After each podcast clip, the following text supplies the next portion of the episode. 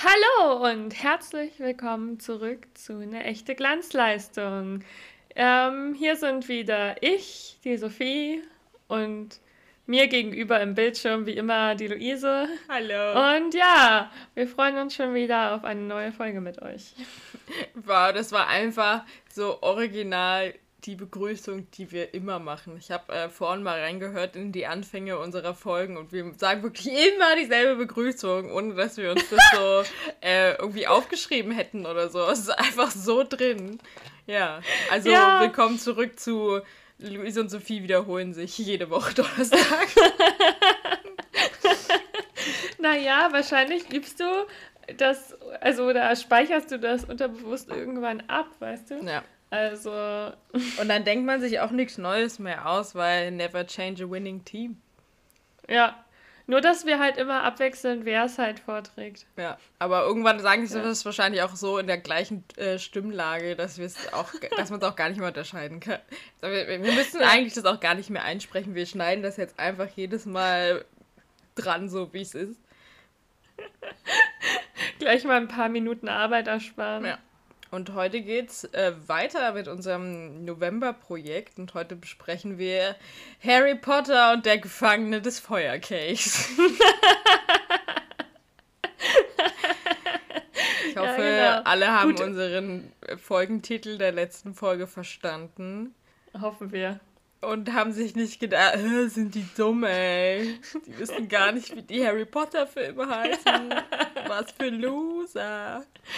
Naja, aber wir gehen mal davon aus, dass das klar geworden ist. Yes. Und deshalb geht es jetzt weiter mit Teil 3. Und Sophie legt erstmal los mit ihren Wikipedia-Facts. Wikipedia-Facts! und zwar ähm, Harry Potter und der Gefangene von Azkaban ist ein Film aus dem Jahr 2004 mit einer FSK von 12 und einer Spielfilmlänge von 142 Minuten. Ähm, Regie hat Alfonso Cuaron geführt. Das Drehbuch war wieder von Stephen Close.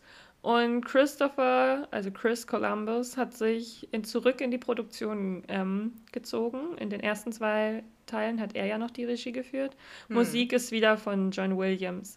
Also im Grunde ist das Team ziemlich dasselbe geblieben, nur der Regisseur wie auch immer. Ach, kacke, ich lerne es nicht mehr, Leute. ähm, hat sich verändert. Sprich mir nach, Sophie. Regisseur. Regisseur. Wie nochmal? Regisseur. Das wird nichts mehr, Leute. Gewöhnt euch dran. Das heißt jetzt offiziell Regisseur. Das wird jetzt umbenannt. ja, damit ich es nicht anders lernen muss. ja. Ähm, naja, vielleicht machen wir ja mal ein Sprachtraining. Bis dahin müsst ihr es ertragen. ähm, Falls ihr Logopäden da draußen zuhört, ja. schreibt mal eine DM auf Instagram. Und gibt Tipps. Und zwar das mit dem Alfonso. Alfonso, habe ich es beim ersten Mal richtig ausgesprochen? Oder habe ich da mhm. Alphons gesagt? Du hast Alfonso gesagt. Oh, puh.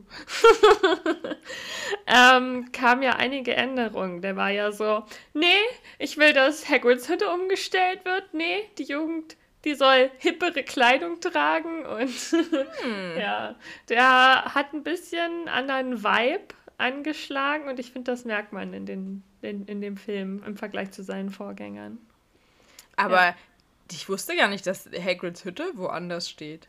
Ja, ähm, die stand am Anfang relativ nah am Schloss. Ah. Ähm, du bist Aber aus gut, dem sie Schloss kommt auch nicht so viel, sie kommt nicht ganz so viel vor in den ersten beiden Teilen. Ja, und direkt so vorm verbotenen Wald. Da sieht das alles noch ein bisschen anders aus. Und dann ähm, wurde ja plötzlich, da ist ja dann diese Steintreppe runter und Hagrid hat auch jetzt diesen Garten und alles. Mhm. Ja. Diesen schönen Kürbissen.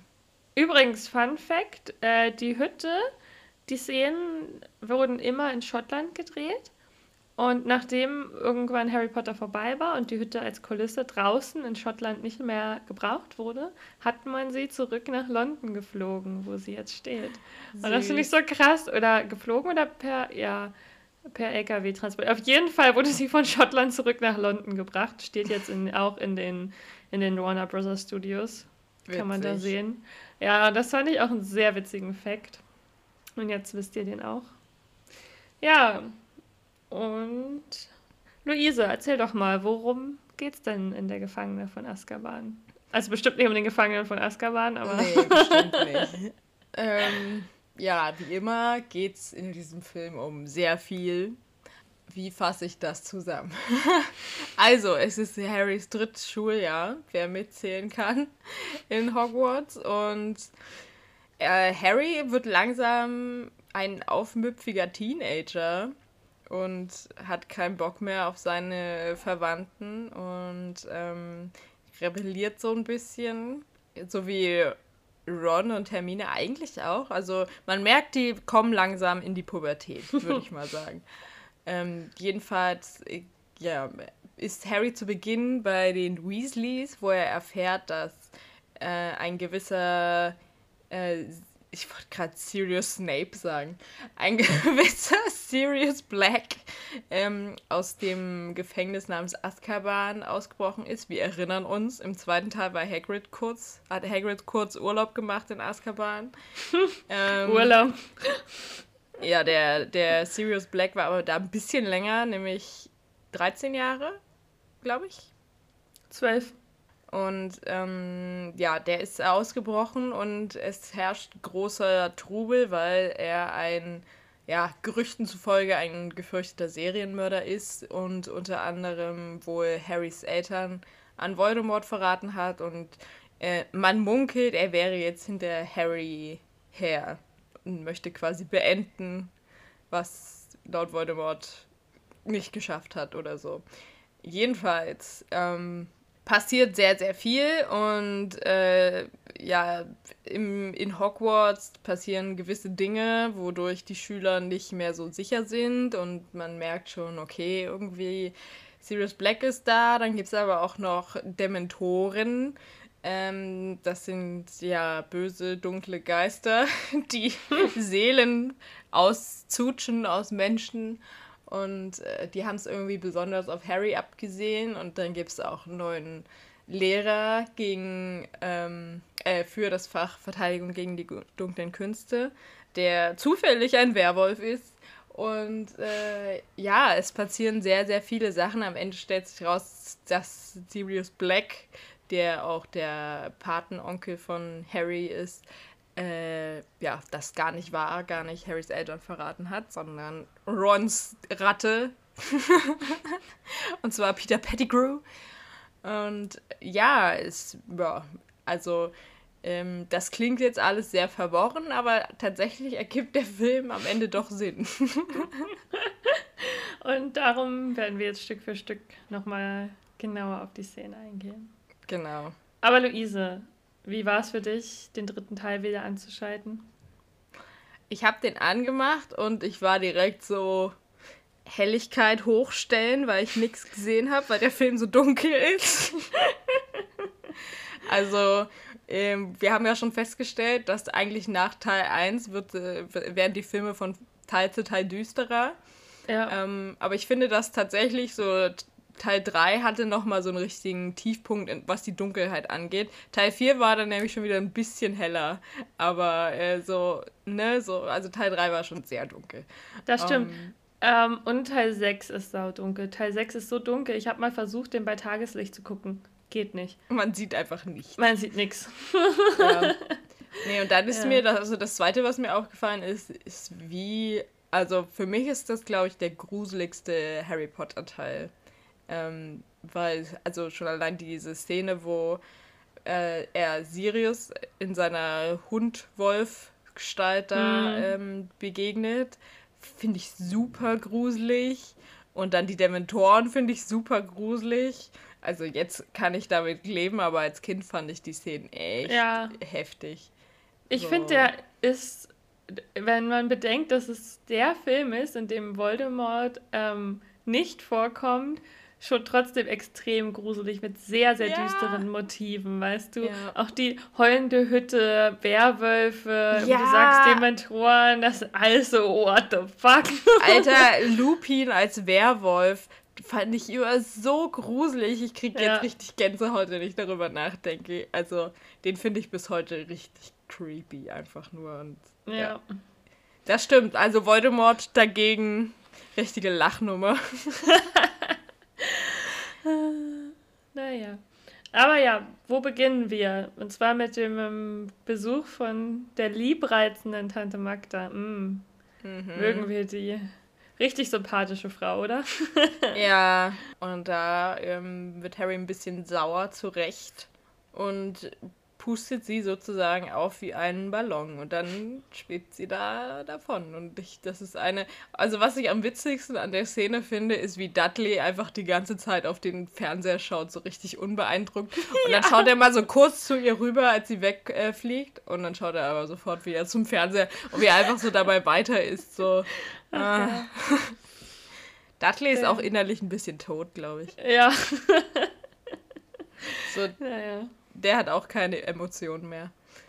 Ja, und Harry flieht dann, weil er eigentlich schon weiß, dass die Dursleys ihm dafür, ähm, ja, dass sie nicht sehr nett sein werden zu ihm.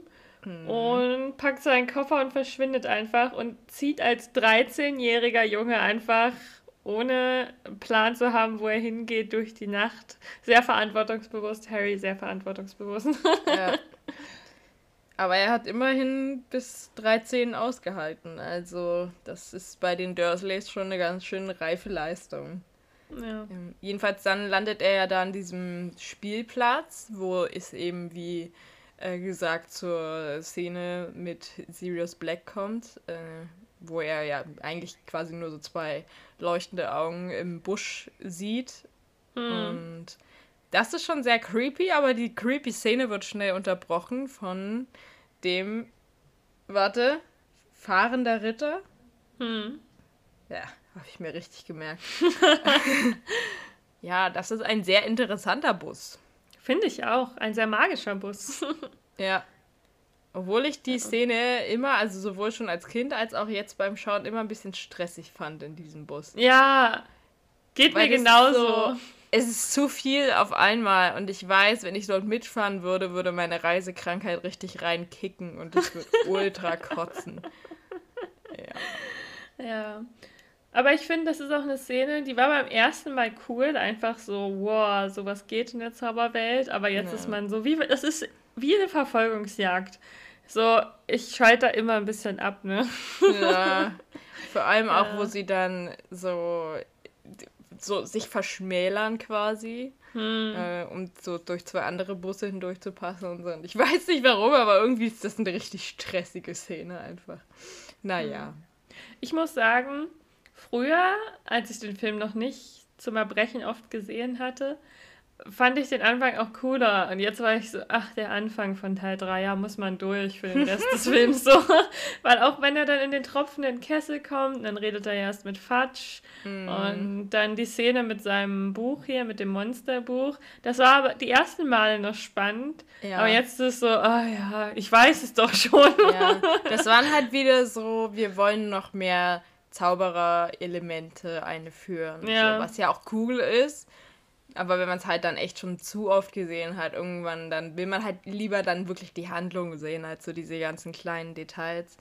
Ähm, obwohl, dass er Fatsch kennenlernt, ist ja nicht ganz unwichtig, denn der spielt ja auch in späteren Teilen noch eine größere Rolle. Das stimmt allerdings. Cornelius Fatsch, ein weiterer unfähiger Erwachsener in einer Führungsposition in der Zaubererwelt, äh, reiht sich direkt neben Dumbledore ein und ja, Umbridge und nur, dass er halt offen als unfähig deklariert wird. ja. Alle wissen, dass er unfähig ist, außer er selbst.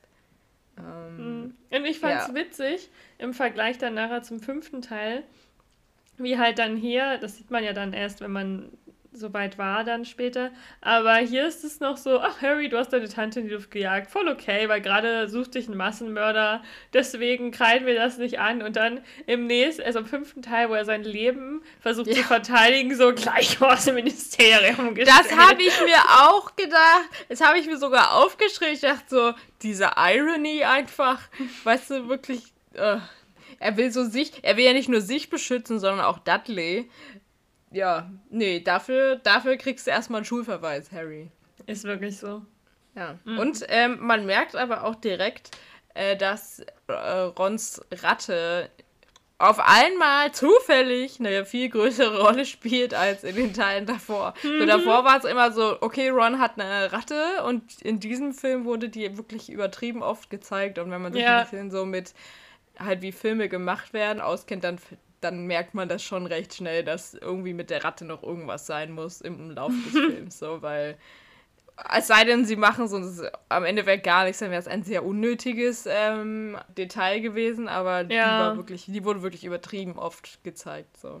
Das stimmt auch mit der, mit der Katze von Hermine haben sie das halt auch ein bisschen gemacht, so dass die jetzt da war und dann Ron halt die ganze Zeit sagen konnte, äh, deine Katze jagt meine Ratte und ja. das ja mehrmals im Film noch das Thema. Äh, ja. Naja, aber ich fand, äh, das mochte ich auch mal, dieses Harry ist dann im tropfenden Kessel und alle anderen kommen so dazu. Und dann gibt es diese, diese Szene, wo die alle früh am Frühstückstisch sind, bis Arthur Harry dann wegzieht und erstmal sagt, ey Harry, ähm, wir wollen dir jetzt ja keine Angst machen, aber kann sein, dass Sirius Blacks auf dich abgesehen hat. Kann sein, dass ein Massenmörder hinter dir her ist, Harry, aber mach dir keine Sorgen. Nur, dass du es weißt. Nur, dass du nicht überrascht bist, wenn er dann ist ja nicht der Erste. vor dir steht. Ist ja nichts Neues für dich. Kennst du ja. ja. Das alte Programm. Und, aber auch so der tropfende Kessel ist auch ein bisschen düster und gruselig, ne? Und ja. ich finde so, dieses Gruselelement zieht sich durch den ganzen Film. Wo der zweite Teil so ein bisschen wie so ein Krimi-Thriller war, ist der dritte ein bisschen wie ein Horrorfilm. nee, stimmt. Auf jeden ja. Fall. Ähm, und wurde nicht sogar Bill Weasley das erste Mal dann erwähnt in dem Teil? Jo, und dann geht es ziemlich schnell nach Hogwarts. Diesmal gibt es keine Winkelgassenszene in dem. Hogwarts. Nee. In dem Film. Weil da ist ja nichts Spannendes passiert. Aber die Zugfahrt ist dafür diesmal umso spannender. Ja. So, ich fand auch witzig, wie sie sich so, ähm, so durch den Zug laufen. Ah, es ist nichts mehr frei. Außer bei diesem alten Mann, der da in der Ecke sitzt und pennt. Und wahrscheinlich richtig laut schnarcht. So, wir können bestimmt ungestört reden, weil der wacht bestimmt nicht auf, äh, wenn wir hier lauthals äh, debattieren über Sirius Black. Nee, nee. hast doch gesehen, dann, wie schön der gepennt hat. ja, und dann kommt halt diese Szene mit den Dementoren und die fand ich echt schon immer richtig gruselig, ne? Also, Oder? Da, da konnte ich als Kind auch nicht hingucken. Finde ich auch. Ich weiß nicht, wenn dann anfängt, die Scheibe so einzufrieren, die Musik so, weißt du, und dann siehst du so diese, diese Schattengestalt plötzlich hinter dem, hinter dem Glas und du bist so, oh mein Gott. Ja. Aber ich finde, die haben das filmisch so gut umgesetzt, weil ich diese, diese Viecher vermitteln dir halt wirklich das Gefühl, was sie ja. dir vermitteln sollen. Also diese, ja, diese krasse Traurigkeit und aber auch so dieses Unwohlsein und so. Hm. Ich ähm. finde echt richtig gut, dass sie das Element dann so genommen haben, dass halt alles da ringsherum gefriert. Ich habe mhm. heute nochmal nachgelesen, in den Büchern war das ja nicht so, aber in, in den mhm. Büchern konnte man sich das so vorstellen. Aber in den Filmen ist es ein toller Aspekt, um das so darzustellen, wenn es halt nicht gesagt wird, weißt du? Ja. So. Ja, außerdem finde ich, das muss ich jetzt einfach schon sagen, hat der Film zum Teil echt krass tolle Visuals. So, ich weiß, bis heute benutzen richtig viele YouTuber, TikToker ähm, so, so Szenen aus dem dritten Teil, weißt du, wie das Fenster gefriert im Zug oder die Blumen gefrieren am See, mhm. aber auch die peitschende Weide und so. Das wird richtig häufig in so Edits verwendet, finde mhm. ich. Weil der hat einfach so schöne Bilder zum Teil, dieser Film, die einfach so richtig, ja, weiß nicht, richtig anschaulich ästhetisch. sind. Ja, ästhetisch, genau. Ja. ja. Naja, aber Harry Also es wird gleich klar, dass Harry und die Dementoren, dass das eine ganz besondere... Die werden keine Besties. Beziehung wird, denn der Dementor denkt sich, boah, erstmal gleich den Jungen aussaugen. Aber zum Glück kann Professor Lupin noch rechtzeitig einschreiten. Ich muss ja mal sagen, Professor Lupin ist bis heute einer meiner Lieblings-Hogwarts-Lehrer, ne? Mhm. Auch wenn ich das bis cool. heute sehr fragwürdig finde, dass er seinen Schülern immer so ausgepackte Schokolade, die er so in seiner Hosentasche wahrscheinlich die ganze Zeit rumdreht, immer andreht. ist das, das hilft. Äh, Herr Professor, wieso ist da keine Folie mehr drum und wie lange waren die schon in Ihrer Hose? Ich, find's, ich dachte, du würdest sagen, ich fand es ziemlich fragwürdig, einen Werwolf anzustellen. Ach so. Aber nein, die nee. Schokolade ist das, was du fragwürdig findest. Das mit dem Werwolf, das kann man ja kontrollieren, aber un, also uneingepackte Schokolade in die Schüler geben, das ist schon ganz schön unverantwortlich. ist okay, sehe ich ein. ja, ja, aber ja. ich mag ihn auch richtig gerne. Ich habe auch das Gefühl, das war einer der kompetentesten Lehrer für Verteidigung gegen die dunklen mhm. Künste. Davor ja. und danach kam nichts mehr. Welche Lehrerin ich dafür umso weniger mag, ist Professor Trelawney. Ja. Und ich kann, also früher äh, habe ich das nicht so empfunden, aber jetzt so in, in meinem Alter kann ich das, kann ich Hermine komplett nachvollziehen, die sich die ganze Zeit über diesen Wahrsageunterricht aufregt. Und das ja. hat alles nicht Ärzte, aber ich war so, same. Ich wär, das wäre original ich, wenn ich dort mitmachen müsste. Ich hätte auch nicht Wahrsagen belegt, ne? Nee, vor allem, also sie hat ja dann wirklich nur diese eine Szene, wo sie wirklich halt eine Erscheinung hat, mhm. quasi. Also eher dann im hinteren Teil des Films. Aber ja, keine Ahnung, diese, auch so ein bisschen diese esoterische Art da von ihr, das ist, das hätte mich auch ganz schön genervt. das passt auch zu dir, dass das so gar nicht ne, dich anspricht und so. Aber mit Wahrsagen geht es ja auch relativ schnell los, wenn sie wieder in Hogwarts sind. Ne? Ich glaube, das war eine mit der ersten Unterrichtsstunden. Nachdem ja. Dumbledore natürlich allen gesagt hat, Jo Leute, es gibt wieder eine tödliche Gefahr auf dem Campus, so wie jedes Jahr. Dieses Jahr sind es Dementoren, aber äh, die werden euch schon nichts machen. Ja, genau. Die haben den Befehl, dass sie euch nicht angreifen. Ja. Ist ja nicht so, dass die Viecher machen, was sie wollen. Mm -mm. Nee, nee, ist alles, ihr seid sicher, ihr seid behütet. Ich liebe aber übrigens diese große Hallenszene, ne? Dass es so regnet und dann dieses, dieses Lied ähm, was da gesungen ja. wird. Das finde ich so schön, dieses mhm. Lied. Ja, ich habe das Gefühl, am Anfang des Films jetzt wird Sirius noch mal ein bisschen in den Hintergrund geschoben und es geht so um diese ganzen neuen Fächer, finde ich, auch ein bisschen halt Wahrsagen, mhm. aber wir haben dann halt auch Pflegemagischer Geschöpfe bei Hagrid, der ja. jetzt nicht nur Wildhüter ist, sondern auch Lehrer. Hagrid wurde befördert. Ja, und Hagrid gibt sich sehr viel Mühe, finde ich, bei seiner ersten Unterrichtsstunde. Also mal abgesehen davon, dass er echt ein sehr fragwürdiges Lehrbuch rausgesucht hat. Passt aber auch wieder zu Hagrid, der ja das so... Das versucht, äh, Neville zu fressen. So fand ich schöne Idee. Und eigentlich hat er auch alles richtig gemacht. Nur Malfoy ist halt ein Arschloch. Ja. Und kann es nicht leiden, wenn Potter wieder die ganze Aufmerksamkeit bekommt. Ja. So, Malfoy wird jetzt auch langsam so zu diesen. So, weil jetzt ist er nicht nur arroganter kleiner Scheißer, sondern jetzt ist er auch, jetzt wird er auch langsam so dieser überhebliche. ich bin so geil. Ich ja. Bin Malfoy. Und so. er wird jetzt auch so aktiv fies. Er, macht, er fängt jetzt auch an, Scheiße zu bauen. Ja.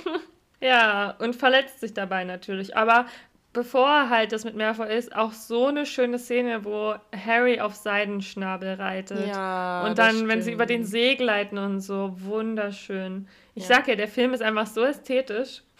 ja, und ich finde auch, also auch da bei der Szene die Musik und so, man kriegt richtig ja. Gänsehaut und es muss sich, also du weißt einfach, was das für ein schöner Moment für Harry mm. sein wird.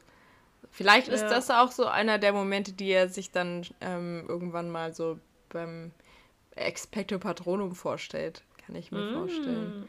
So, dass er ja. daraus so die positive Energie zieht. Das stimmt, das auf jeden Fall. Du merkst richtig die Freude in Harrys Gesicht. So. Ja. Oh, und wie stolz Hagrid auf ihn war. Und dann muss Malfoy einfach alles zerstören, ey. Da war ich so richtig sackig das erste Mal auf ihn. Ja, naja, und vor allem auch so, äh, weißt du, das ist dann wieder so wegen seiner Dummheit soll dann sein Schnabel geköpft werden. Oh, Hm, Kriegst du einfach nur Hass auf den Kerl.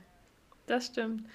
Ähm, und dann haben wir ja auch die erste Stunde bei Lupin, oder es war es die erste, wo sie die Irrwichte haben. Und das fand ich auch so ein cooles Konzept denn Ja. so, dass Irrwichte die Form deiner größten Angst annehmen. Und ich finde, das hat ja auch noch, ich weiß nicht, was Schönes, was mit zu diesen ganz prägnanten magischen Merkmalen an Harry Potter gehört. So jeder richtige Potter-Nerd überlegt sich halt auch, was wäre mein Irrwicht? So.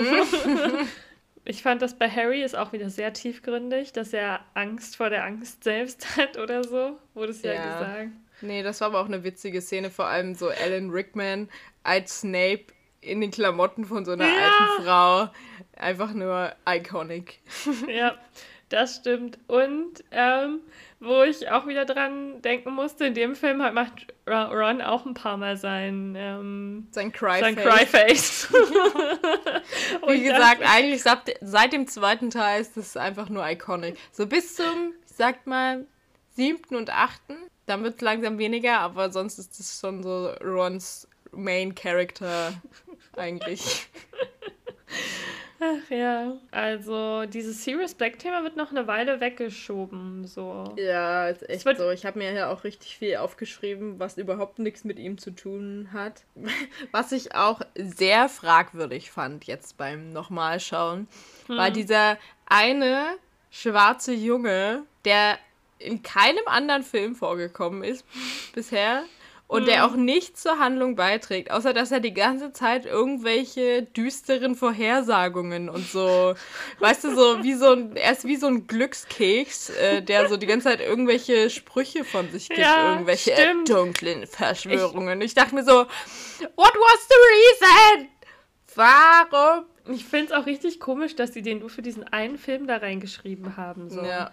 Ähm, weißt du, was ich sehr fragwürdig fand? Mhm. Dass das Quidditch-Spiel durchgezogen wurde. Ja, Weißt du, wo du auch wieder denkst, Hogwarts, ein Ort zum Sterben, so. ist echt so. Wie oft jetzt einfach Harry schon allein bei Quidditch-Spielen hätte draufgehen können. Ja. So, und ähm, ich glaube, das war Cedric Diggorys erste Erwähnung in den Büchern, ne? Als Sucher von Hufflepuff, bin ich mir ziemlich sicher. Ja, Harry jagt ja dann den Schnatz und Surprise, die Dementoren halten sich nicht an die Vereinbarung und Nee. greifen ihn natürlich an. Huhu.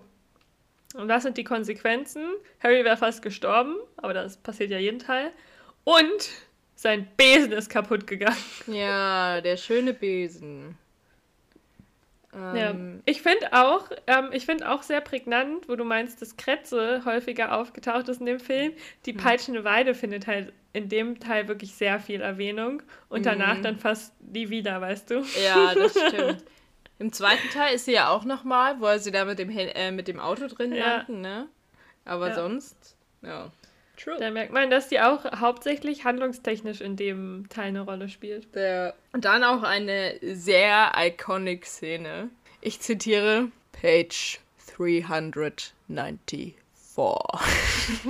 Snapey Snape. Einfach so, das, das verbinde ich immer mit Snape, so, ne? Ja. Und manchmal fällt mir nur dieses Zitat ein und ich ihm. denke mir so, aus welchem Film war das nochmal? Aber und dann, wie er einfach den mit dem Buch eine runterhaut. Und ich denke mir so, unverantwortlich, die Schule, Ja. wirklich. Nicht nur, dass du jeden Tag draufgehen könntest, du wirst auch noch von deinen Lehrern abused.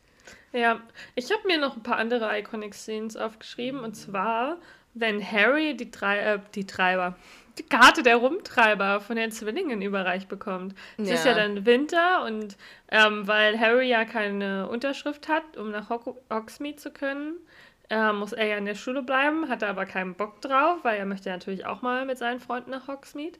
Und dann schnappen ihn sich Fred und George und ich finde, ab da an Ab dem dritten Teil beginnen Fred und George immer mehr ähm, Screentime zu bekommen. Das Finde stimmt. ich. Und parallel dazu ähm, hat deine Obsession begonnen mit ihm. Ey, ich habe mich in dem Teil voll in die verknallt, ne? Damals. Ich habe das gesehen und ich war so, okay, ich liebe jetzt Fred und George. Weil die gehören halt zusammen, ne? Du kannst nicht sagen, ich liebe Fred oder ich liebe George. Du liebst halt Fred und George. Und ich fand das aber auch einfach so cool. Ich fand, dass, ich fand, dann ist ihr, ihr Charakter noch mehr zu diesen Scherzbolden geworden. Weißt du, einfach, dass sie diese Karte haben, die sich ähm, öffnet mit Ich schwöre feierlich, ich bin ein Tu nicht gut so. Ja, die Karte Und, ist auch so cool, ne? Ey, die, die wollte Karte ich immer so cool. haben als Kind. Ich wollte die mir mal nachbasteln, aber es wäre einfach viel zu viel Arbeit gewesen. Ich habe sie ja für unser Instagram-Foto aus dem Schrank geholt, ne? Mhm. Und dann habe ich mich gleich wieder dabei erwischt, wie ich dann da saß und wieder nur mit dieser Karte gespielt habe. ja. ja, aber die ist schon echt cool. Und auch, auch, dass die heulende Hütte in dem Teil halt erwähnt wird, ne? Ist alles schon mhm. Foreshadowing die ganze Zeit. Oh, es gibt so viele Details wirklich in diesem Film. Ey, das ist so krass. Aber echt interessant, weil es sind so viele halt quasi lose Fäden, die am Ende halt zusammengestrickt hm. werden irgendwie. Ja. Aber ja, es passiert echt viel. Auch, auch so ein Detail, was ja immer wieder erwähnt wird, ähm, wo man halt auch schon hellröhrig wird, ist, dass Hermine plötzlich immer überall auftaucht und ähm, Ron ja. und Harry halt immer so sind so, wo kommst du denn her? So, hä? So, du müsstest doch woanders sein. Du hast doch eigentlich jetzt gerade noch einen anderen Kurs. Und Hermine dann natürlich so, oh Ron, bist du dumm? Wie kann er an zwei Orten gleichzeitig sein? ja, ähm, stimmt. Dieser Film betreibt echt viel Foreshadowing, ne? Ja. Ja. Aber ich mag das. Ich mag den Teil echt so gern. Und ich liebe diese Winterszene, wenn Malfoy ähm, Hermine und Ron aufzieht. Und dann kommt einfach Harry unter seinem Umhang und zahlt den so richtig ja. heim. Ich liebe die Szene. Da freue ich mich einfach immer so richtig ja. mit und lache. Da macht Ron auch wieder sein Cryface, weil er dann ja. auch Angst hat vor Harry. Und Hermine lacht einfach nur, weil sie es natürlich schon gecheckt hat.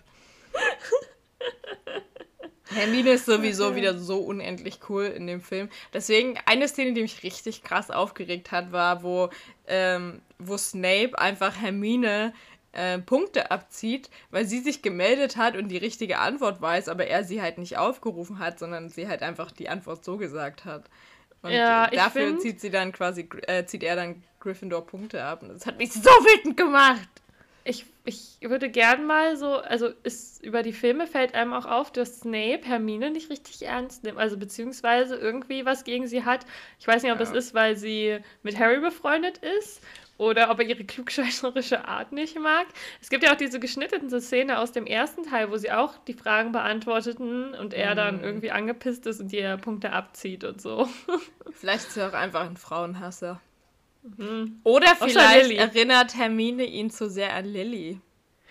Ah, das könnte auch sein. War Lilly nicht auch ein bisschen so eine, so eine Streberin, so eine ja. sehr kluge Hexe? Ja, die wurde auch als eine sehr kluge Hexe ihrer Zeit bezeichnet. Tja. Und sie war auch muggelstämmig. Mm. Mm. oh nein, jetzt erklärt Ich sehe schon die Snape-Hermine-Fanfictions. Es gibt, glaube ich, auch richtig viele. Oh no. No. Da, da gibt es auch einiges. Aber. Ich glaube, Harry Potter ist echt eins der Fans. Nichts, was jemals was anrühren würde. Welche der, der fragwürdigsten Fanfiction-Kombinationen enthält. Auf jeden Fall. Auf jeden Fall. Ja, und in dieser Winterszene kommt es ja auch dazu, dass Harry sich dann in den Pub schleicht und das Gespräch von Erwachsenen belauscht hm. und zwei Wahrheiten hört. Und zwar die erste, dass Sirius seine Eltern verraten hat. Und die zweite, dass er sein Patenonkel ist. Und da finde ich, da hat der Film ja das weggenommen, dass Sirius sozusagen, also dass die Potters nur einen einzigen Geheimnishüter hatten, der wusste, wo sie leben. Und dass alle halt vermutet haben, dass das Sirius war. Und deswegen eigentlich feststeht, dass er es gewesen sein muss, der sie verraten hat. Das hm. fehlt ja in den Filmen. Und ich finde, dann, das, das wäre irgendwie cool gewesen, wenn sie das doch so eingebaut hätten. Ich weiß nicht, ob das dann, ich meine, es wäre jetzt nicht so viel mehr Dialog gewesen. Du meinst, weil, dass sie nochmal mehr darauf eingegangen wären, dass wirklich nur eine einzige Person wusste, wo die sich aufhalten? Ja, also ich finde halt, dass sie auch mal genau darauf eingegangen wären, warum es dann Sirius Black gewesen sein muss, weißt du? Mhm. Also als Kind hinterfragst du es nicht, einfach weil er schon so düster dargestellt wird, ja, weißt ne? du? Mit ja. diesem Bild in, in den Zeitungen, weißt du, als dieser abgeranzte Gefangene, dann immer dieses Theme mit dem, mit dem Hund so und einfach ja. auch wie alle Leute auf ihn reagieren, aber wenn du älter bist, denkst du ja, ja, aber warum? So, was ist seine Geschichte? Warum hat, also wie hat ja. er sie, weißt du, verraten? Was sind die Informationen? Die fehlen ja. halt komplett. Oder was er halt getan hat. Also eigentlich wird ja nur gesagt, dass er Peter Pettigrew umgebracht hat noch und das konnten sie an dem Finger so ähm, sehen. Aber es wird halt auch nicht erwähnt, dass er auch noch ein paar Muggel dabei getötet haben soll und sowas. Ja. Also ja. Vor allem ein bisschen kleines Plothole. Die hätten ja, also eigentlich war ja bekannt, dass das alles Animagos sind, oder? Die Rumtreiber. Also Nein, die... die... Rumtreiber sind nicht registrierte Animagi. Alle ah, drei nicht. Okay. Ja, das ist auch, also McGonagall ist ja richtig im Animagi. Ähm, Im Animagister? ja. Und die drei waren aber nie da drin. Also ich glaube, einige wussten bestimmt, dass sie es sind. Hm. Aber sie sind nirgendwo offiziell eingetragen, in was für eine hm. Form sie annehmen. Okay. Äh, übrigens, weiterer Animagi, der nicht offiziell ist, Animagus, äh, Rita Kimcorn, ist aber kommt zum nächsten Teil. Hm. Interessant. Das hätten, wenn die offiziell eingetragen werden, hätten die bestimmt auch nochmal nachgehakt. ja, ja, genau, weil dann ist ja nicht ja. abwegig, dass die Ratte noch lebt irgendwo. Ja, ja, nee, das war nicht bekannt. Das war sozusagen, die haben das alle heimlich gemacht. Ja, okay, das ergibt Sinn. Weil das war ein Rumtreiber. Ja, ja, natürlich. Also, das war eine ganz schöne, ja. ganz schöne Draufgängertruppe, muss ich sagen. Genau, ich finde das auch ein bisschen schade, dass das so wenig thematisiert wird. Also, ich verstehe es total, dass diese ganzen Rumtreiber-Geschichten aus den Filmen rausgeschnitten wurden, weil die jetzt für die Handlung nicht ganz so wichtig sind. Aber ich mochte immer, dass so, so Harrys Vater hatte so seine Gang und das waren so Sirius und Lupin ja. und so, ne? Und halt auch, wie viel Sinn es ergibt, halt mit ihren Namen. So, dass Sirius Tatze heißt, weil er halt ein Hund ist ja. und Lupin Mooney, weil er der Werwolf ist und so. Ich mochte ja. diese ganzen kleinen Details so. Voll. es wäre so cool, noch mal einen Film über die Rumtreiber zu oh. sehen. Das ist ja richtig, richtig Oder einfach so, ein, so wirklich so einzelne Bücher, die halt nur um die Geschichte von denen gehen. Ja. Da gibt es bestimmt wie, auch Haufen Fanfictions. Wie das bei denen so begonnen hat, wie sie dann angefangen haben, ähm, Lupin in diese heulende Hütte zu sperren und das gelernt haben, Animagi zu werden, um mit ihm halt rumhängen zu können und ihm beizustehen. Ja. ja. Es ist eigentlich also ich finde, dann macht es halt Peter Pettigrews Verrat umso trauriger, wenn man weiß, ja, ne? wie eng die eigentlich waren. So, ich finde das so richtig schlimm. Also Peter Pettigrew war auch einmal immer so eine Figur, die ich richtig gehasst, weil ich es ja. richtig, richtig schlimm finde, wenn man seine besten Freunde hintergeht. So, ja. finde ich einfach unglaublich schlimm. Den habe ich gehasst. ja. Und dann kommen wir ja schon in den letzten Akt des Films der ja dann doch relativ lang ist, so, ne? Ja. Und ich und finde, zwar... das ist aber wirklich, also das ist eigentlich der spannendste Teil des Films. Und ich würde mir den Film auch. auch nur für diesen Teil immer wieder anschauen. Ja, so, ich finde, der steigert sich so, wenn man ihn in drei Teile einteilen würde und jeder Teil wird irgendwie spannender und cooler und ja.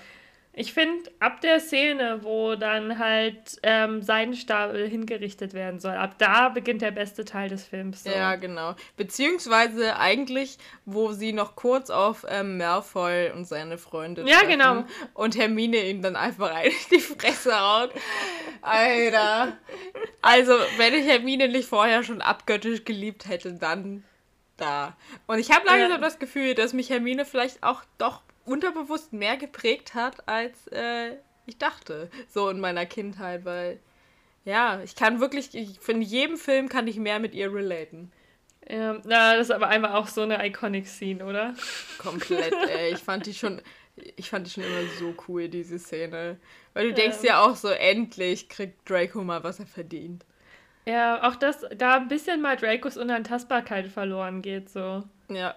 Und ab dahin geht ja so dann das los, die Handlung, die wir ja später nochmal aus einer anderen Sicht sehen. Und das fand ich dann immer so cool irgendwie. Also ja. beim ersten Mal wusstest du es ja noch nicht, aber wie, wie du sagst, auf den Teil freue ich mich einfach immer richtig doll. Ja. So und man denkt sich so, oh nein, sein Stabel musste sterben, so. Ja. Und auch generell, ich finde, das ist einfach so, also so cool gemacht, weil du denkst ja eigentlich wirklich da in dem Moment, wo sie im Krankenflügel sind, dass der Film vorbei ist. Und ja. bist du richtig so, du, du weißt keinen Ausweg, so, weißt du, du, du, dir würde kein Szenario einfallen, wie man jetzt diese Situation besser machen könnte. Und dann kommt Hermine mit ihrem geilen Zeitumkehrer, der ich auch so unendlich cool finde. Äh, mhm. Auch so cool designt.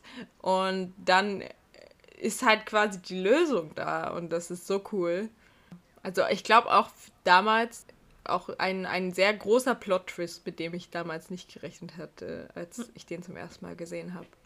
Ich muss auch sagen, ich fand das immer ein bisschen, man hat irgendwie schon so gedacht, hä, war Hermine jetzt da oder nicht? Aber ich muss sagen, dieser Zeitumkehrer, obwohl sie ihn so zum Teil offen im Film trägt, so, hm. ne, ist mir nie aufgefallen, bis zu dem Moment, wo er so wichtig wurde beim ja. allerersten Mal. Und ich dachte mir so, wow. Ja. Und ich fand das damals so cool. Ja. Ich weiß noch, ich habe ich hab den damals geguckt und ich war so instant verliebt in den Film.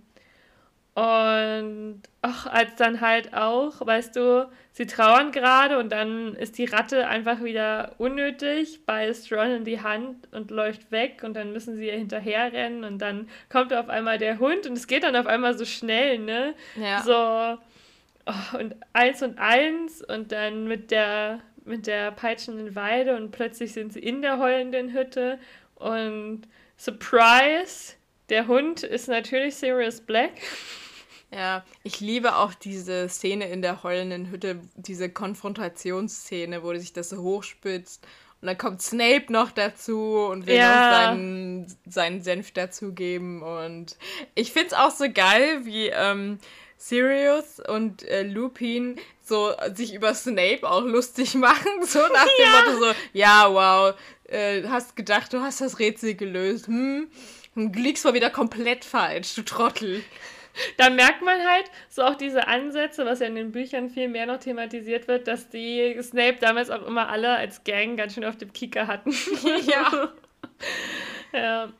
Und, aber ich liebe das auch, wie Remus und Lupin dann miteinander reden und so. Aber ich ja. muss dir sagen, ich habe früher beim allerersten Mal auch, ich habe bin nicht darauf gekommen, dass äh, Sirius der Hund sein kann. Ne? Ich habe immer gedacht, der gehört zu ihm, das ist sein Hund oder so. Aber ich muss ah. sagen, ich war damals auch richtig überrascht von diesem Animagus-Ding. So. Hm. Ich war so, wow, was? Ja. Boah, ich fand den so gruselig früher. Halt auch als ja. du dann Rons Blutspur so in dieser staubigen, düsteren Hütte siehst und mhm. alles. Man denkt, was? Ja. ja, und dann, dann kommen sie da raus aus, aus der, also unter der Weide hervorgeklettert und du denkst so, irgendwie, gerade ist alles richtig schön. So, oh. Sirius ähm, gibt Harry das Angebot, dass er halt bei ihm wohnen kann und so. Und dann ja, gruseligste Szene, die es jemals in Harry Potter gegeben hat, wo sich Lupin in diesen Werwolf verwandelt. Alter. Oder ich finde, das ist so mit die wholesomeste Szene, die es überhaupt gibt. Ich weiß nicht, wie die beiden einfach sich Hogwarts angucken und du ganz kurz in der Luft spüren kannst, dass Harry die Chance auf eine Familie hat. So. Ja. Was eigentlich, wenn man ehrlich ist, Harrys größter Wunsch ist. So. Und dann geht einfach, da geht das alles futsch ja. Ich glaube, auch das steigert so meinen Hass auf Peter Pettigrew. Weißt du, dass er einfach, weil seine Existenz hat diesen wunderschönen Moment auch ein bisschen ruiniert, so, ja. ne? Plus die Sache mit Lupin und oh Gott, das fand ich, ich fand das so schlimm früher immer. Ich habe da so mitgelitten, weil ich, ich fand das auch so ungerecht. Ich fand alles, was Sirius Black passiert ist, immer so ungerecht. Ich fand ja. das so eine unverschämte Ungerechtigkeit so. Ja, das oh. stimmt oh, ich weiß, diese eine Szene gibt es dann, wo sie schon in der Zeit zurückgereist sind. Hm. Und ähm, dann macht Hermine ja dieses Wolfsgeheul, um Lupin quasi von hm. Harry wegzulocken. Und dann sind sie ja in diesem Wald und verstecken sich so hinter den Bäumen, während Lupin halt da so rumrennt. Oh. Und Alter, diese Szene ist so fucking gruselig. Ja. Und äh, dann werden sie ja Gott sei Dank vom Seidenschnabel gerettet, aber hm. Alter, diese Szene, die macht mich bis heute fertig. Ja, boah, die, da, da hatte ich früher immer so Zittern. Also ich hasse ja, ja sowas. Ne? Wenn du nicht weißt, woher die Bedrohung kommt und so. Mittlerweile Schlimm. hat man es so oft gesehen, dass man es ertragen kann, aber ja. früher als Kind fand ich das echt, also die, fand ich diesen Film so unendlich gruselig. Ich fand die auch richtig krass. Aber da fand ich es auch wieder so geil, wie Hermine einfach schon wieder Big Brain wusste natürlich, dass Lupin ein Werwolf ist. So, ja. denkst du so, Hermine, Alter, die können wirklich, die hätte schon dreimal ihren Abschluss machen können. Ja, ähm, die hat auch eins und eins zusammengezählt, ne? Ja was soll ich sagen? Und zwar dramatisch finde ich auch noch die Szene am, am See. So, das fand ich auch so schlimm damals, ja. diese Übermacht an Dementoren so. Und dann gleichzeitig so krass, als dann Harry, wie man dann ja später erfährt, auf der anderen Seite des Sees diesen Ultra-Patronus zaubert. Ne? Ja, der war so episch. Generell, so ich episch. finde, ähm, dass Expecto Patronum echt einer der coolsten Zaubersprüche ist. Ja, und ich glaube, es ist sogar mein Lieblingszauberspruch, weil er ist einfach so ja. mächtig. Und er hat auch einfach dieses Symbol dafür, dass er, also dass dieser Zauberspruch quasi die Dunkelheit und die Traurigkeit ähm, vertreiben mhm. kann. So, das, das stimmt. Ist sehr cool. Aber eben auch viel wegen dieser Szene da am See. Ich ja. finde, ähm, der Patronus wird ja auch später auch ein bisschen sehr tiefgründig. So zum Beispiel, ja, Todesser und Voldemort, die können den ja alle nicht, weil mhm. die ja keine wirklich positiven Erinnerungen mehr haben. Und dann die Ausnahme ist aber Snape. Und ich finde, das ist auch so eine symbolische Bedeutung wieder dafür, so, mm, wow. dass es noch dieses kleine Gute in ihm gab, ne? Ja, oh mein Gott, er denkt bestimmt an Lilly. Oh. Natürlich denkt er an Lilly. Er hat denselben Patronus wie sie, auf jeden Fall. ja, genauso wie es sehr symbolisch ist, dass Harry denselben Patronus wie sein Vater hat. Hm mich hat Teil 3 auch immer ganz schön getötet, weil ich habe mir nur aufgeschrieben und genauso ist es. Ähm, ich finde, der hat auch angefangen, so tiefgreifende und traurige Themen anzufangen, mm, weißt du? Das stimmt. So wirklich so auch wieder dieser Verlust von Familie, Verrat, finde ich halt auch als mm. Thema. Und dann auch Ungerechtigkeit und sowas. Und der ist einfach so gruselig. das stimmt, der ist echt ultra düster. Aber eben auch super cool gemacht. Und ich ja. finde, der hat auch wieder einige sehr witzige Stellen. Ja, vor allem, das vor allem stimmt. Ron, wo er da von Sirius reingeschleift wurde und dann mit seinem Bein wahrscheinlich muss es amputiert werden. ja. Ich muss sagen, die Szene finde ich bis heute richtig krass witzig. Einfach ja. wie er das auch so sagt und so. Ja. Nein, ja. Hermine, es ist, es, es, es ist, ist zu spät. Zu es muss abgenommen werden. Ja. Oh, Ron, Mann. unsere kleine Drama Queen. Ja, ich weiß gar nicht, wer, wer, mehr Drama Queen ist, Snape oder Ron, die, ähm, die führen echt ein Kopf-an-Kopf-Rennen, was die Dramatik angeht. Ja, das stimmt allerdings. ja. Naja, aber auch die ganze Szene mit dem Zeitumkehrer, so dass Seidenschnabel gerettet werden konnte, das fand ich so schön, wie auch ähm, so, ne, wie sie es halt auch so machen, dass Hagrid halt nicht die Schuld dran haben kann, so. Ja. Und ach, dass sie halt wenigstens für Sirius das Beste so tun. Und weißt du, was ich immer richtig, richtig traurig finde? Dass Harry denkt, dass er da am See seinen Vater sieht. Und dann, ja. ich finde, mir hat, weißt du, welcher Moment mir immer das Herz zerreißt bis heute, wenn er auf der anderen Seite des Sees steht und dann zu Hermine sagt, gleich kommt er, ja. gleich kommt mein Vater. Und du weißt, sein Vater kommt nicht. So. Oh. Und Hermine ist halt auch so, Harry, der kommt nicht mehr. Ja. Und es ist aber so eine schwere Wahrheit, um sie auszusprechen. So richtig, das ist so eine richtig traurige Szene, finde ich. So. Ja, das stimmt. Und dann schaffen sie es ja zumindest Sirius vor dem Kuss durch den Dementoren zu retten, aber es ist auch klar, dass dieser Traum von Harry und Sirius nicht in Erfüllung gehen nee. wird, weil er einfach weiterhin auf der Flucht sein muss. Und so traurig. Ich glaube, deswegen haben sie an den, in dem Film das geändert, dass er den Feuerblitz am Ende des Films bekommt und nicht zu Weihnachten, so wie in den Büchern. Weil ich glaube, sie wollten so eine sehr positive Szene noch ans Ende des mm. Films setzen. Sonst wäre es wahrscheinlich ein bisschen zu mm. sad gewesen, das Ende. Ja. So, und dann wäre ja wieder nur so Dumbledores Pep Talk, der aber eigentlich auch wieder scheiße war.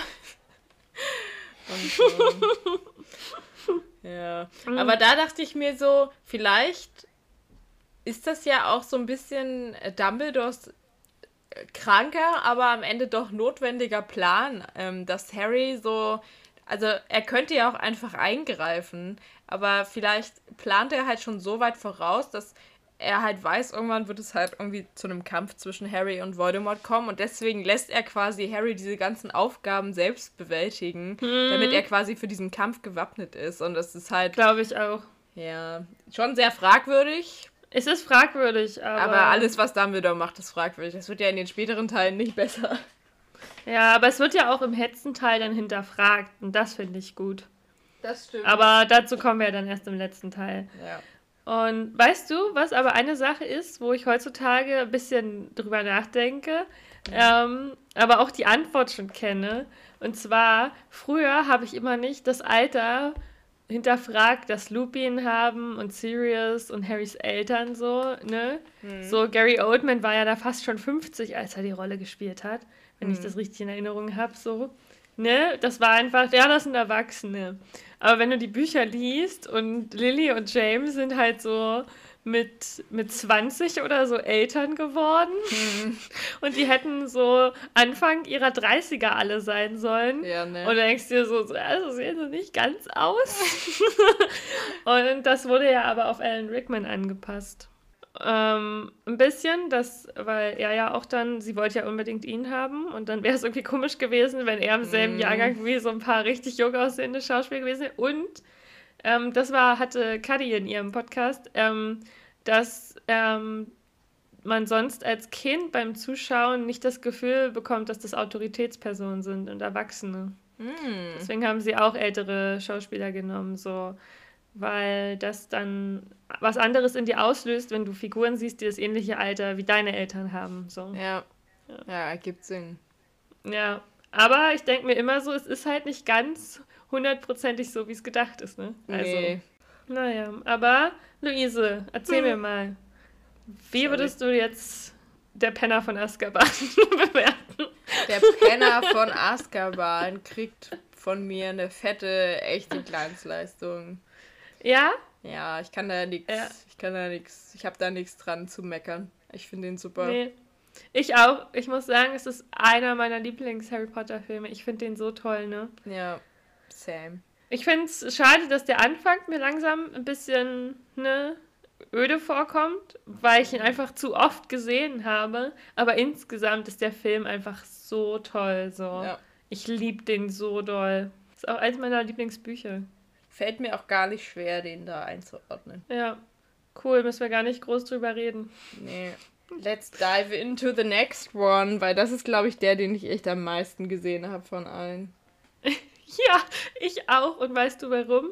Weil's, weil, also ich hatte tatsächlich nie eine Robert Pattinson-Obsession, ne? Hm. Aber Jasmin hatte eine. Jasmin war eine richtig große Cedric Diggory Fangirl. Und wenn wir bei meinem Cousin waren, haben wir halt immer Harry Potter-Filme geguckt. Sie werden immer so, lass uns wieder den vierten gucken. Geil. Geil. und deswegen haben wir den auch so oft geguckt. Ich fand den damals überhaupt nicht cool. Ich fand den damals nicht so cool und war immer so, oh scheiße, schon wieder den vierten Teil gucken. Oh, nur weil Jasmin Bock auf Cedric Diggory hat. So. ja, kann ich verstehen. Ich habe davon auch ähm, immer super oft die, äh, ähm, die Extras angeschaut, also so Making-ofs und Deleted Scenes und so. Und die kann ich da alle wahrscheinlich mitsprechen, weil ich die so oft gesehen ja. habe. Ich muss sagen, ich habe den vierten erst lieben gelernt, als ich dann das Buch gelesen habe. Hm. Ähm, ich bin mit den Büchern eingestiegen vom sechsten. Also die ersten fünf Filme hatte ich noch geguckt, bevor ich die Bücher kannte. Und beim vierten hat sich mein Bild ganz schön geändert, nachdem ich das Buch gelesen habe. Hm. Ähm, ja, den fand ich dann irgendwie cooler. Also jetzt sehe ich den anders, aber. Also, Luise, kommen wir zu ähm, Harry Potter und der Feuerkelch. Und ich muss sagen, bis heute verstehe ich nicht, warum er und der Feuerkelch heißt, weil ich finde, der Feuerkelch echt keine so große Rolle spielt in diesem ganzen Film. Nee, ne? Aber vielleicht wollten sie halt nicht Trimagisches Turnier nehmen, weil es irgendwie zu lang ist oder so. Ja, aber der Gefangene von Azkaban ist ja auch ein recht langer Titel. Und die Heiligtümer des Todes auch. Da hättest du es auch Harry Potter True. und das Trimagische Turnier nennen können. Aber gut, am Ende ist der Kelch ja dann das Portal, ne? Nee, aber das ist der Pokal. Das ist auch nicht der Kelch. Das hm. ist es ja. Hm. Ja, dann. Dann habe ich keine Also, Ahnung. ich, ich finde, es klingt schon cool, aber es ist also. Spielt wirklich hätte auch sehr, ein anderer sehr, Titel sehr sein können. geringe Rolle. Aber ja. ja, das ist ja sowieso. Ich meine, der Stein der Weisen hat auch keine so große Rolle gespielt. Stimmt auch. Ähm, ja, dann reihe ich mal wieder. Ich reihe. Ja, geh mal reiern. Die Wikipedia-Facts runter. Und zwar Harry Potter und der Feuerkelch ist ein Jahr ein Film aus dem Jahr, ich hab's jetzt, jetzt ist der Wurm drin, aus dem Jahr 2005 mit einer FSK von 12 und 157 Minuten Spielfilmlänge. Also ziemlich lang der Film. Mhm. Und es ist der erste Film, in dem das Team hinter dem Film echt extrem äh, sich verändert hat. Und zwar Regie führt Mike Newell. Die Produktion wird von da an ähm, von David Heyman übernommen. Und die Musik stammt nicht mehr von John Williams, wusste ich nicht, sondern von Patrick Doyle. Wer auch immer Patrick Doyle ist. also Patrick. Mhm. Stimmt, aber es und, gibt keine krassen Musikszenen in dem Film. Ja, da, die einzige Konstante, die geblieben ist, ist Stephen Close als Drehbuchautor. Hm. Aber sonst wurde das Team ein bisschen durchgemischt. Finde ich, fällt nicht so extrem auf, hat mich aber sehr überrascht, als ich das nochmal nachrecherchiert habe. Das wäre es zu diesen ganz groben Basic Facts. aber Luise, worum geht's denn? Ja, vielen Dank, Sophie, für deine Wikipedia-Facts. Es geht in Harry Potter und der Feuerkelch nicht um den Feuerkelch. Ein sehr irreführender Titel. Harrys äh, viertes Schuljahr bricht an und nach ähm, vielem Hickhack im Voraus ähm, geht es basically darum, dass in Hogwarts das Trimagische Turnier stattfindet. Dazu werden ähm, zwei Partnerschulen sozusagen äh, nach Hogwarts geschifft. Ähm, und äh, aus jeder Schule tritt jeweils ein Schüler an. Aber weil Harry natürlich der Main Character ist, tritt er auch an, obwohl eigentlich schon jemand anderes für Hogwarts antritt. Aber das wäre ja nicht Harry Potter, wenn er nicht überall im Mittelpunkt stehen müsste. Jedenfalls gibt es dann verschiedene ja, Disziplinen bzw. Spiele in den Turnieren. Drei an der Zahl. Liege ich da richtig? Ja, Trimagisches ja. Turnier. Makes sense. äh, es ist schon spät. Am Ende begegnen wir das erste Mal Voldy. Also beziehungsweise wir begegnen ihm theoretisch sogar schon ganz am Anfang des Films, aber am Ende begegnen wir ihm so richtig, richtig. Da sehen wir hm. äh, Ralph Fein, Feins, Finesse, Fiance, wie auch immer er ausgesprochen wird, zum ersten Mal äh. als Voldemort und nicht mehr nur am Hinterkopf von irgendwem. Mhm. Und es stirbt jemand. Der erste Harry Potter-Film, in dem ein Schüler stirbt. Mhm.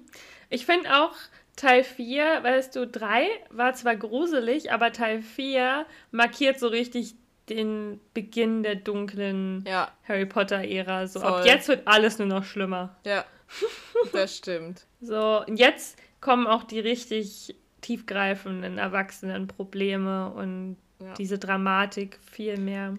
Jetzt, also, Aber sehr schön zusammengefasst, Lese. Danke. Ähm, Im vierten Teil ist auch im Gegensatz zum dritten, wo sie ja irgendwie versuchen, noch ein bisschen die Kurve zu kriegen, hat der vierte wirklich keinen glückliches Ende. Also der viert, also das nee. Ende vom vierten ist halt wirklich einfach nur noch sad und du weißt so, ja, so wird es jetzt weitergehen, die nächsten hm. Filme bei Harry Potter. Ja, es wird jetzt ernst sozusagen. Ja. Und es beginnt mit einer Szene, die ich wirklich komplett in- und auswendig kenne. Und zwar mit einem alten Gärtner, der. naja, es ist ja ein Gärtner. Aber du oder? kennst sie nicht zufällig so. Ja, ja, ja, ich back mir einen Kakao.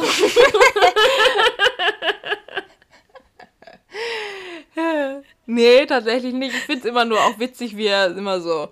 Also immer, er, er nuschelt ja immer sowas von wie, wie so diese, äh, die randalierenden Kids da drüben, so, ne?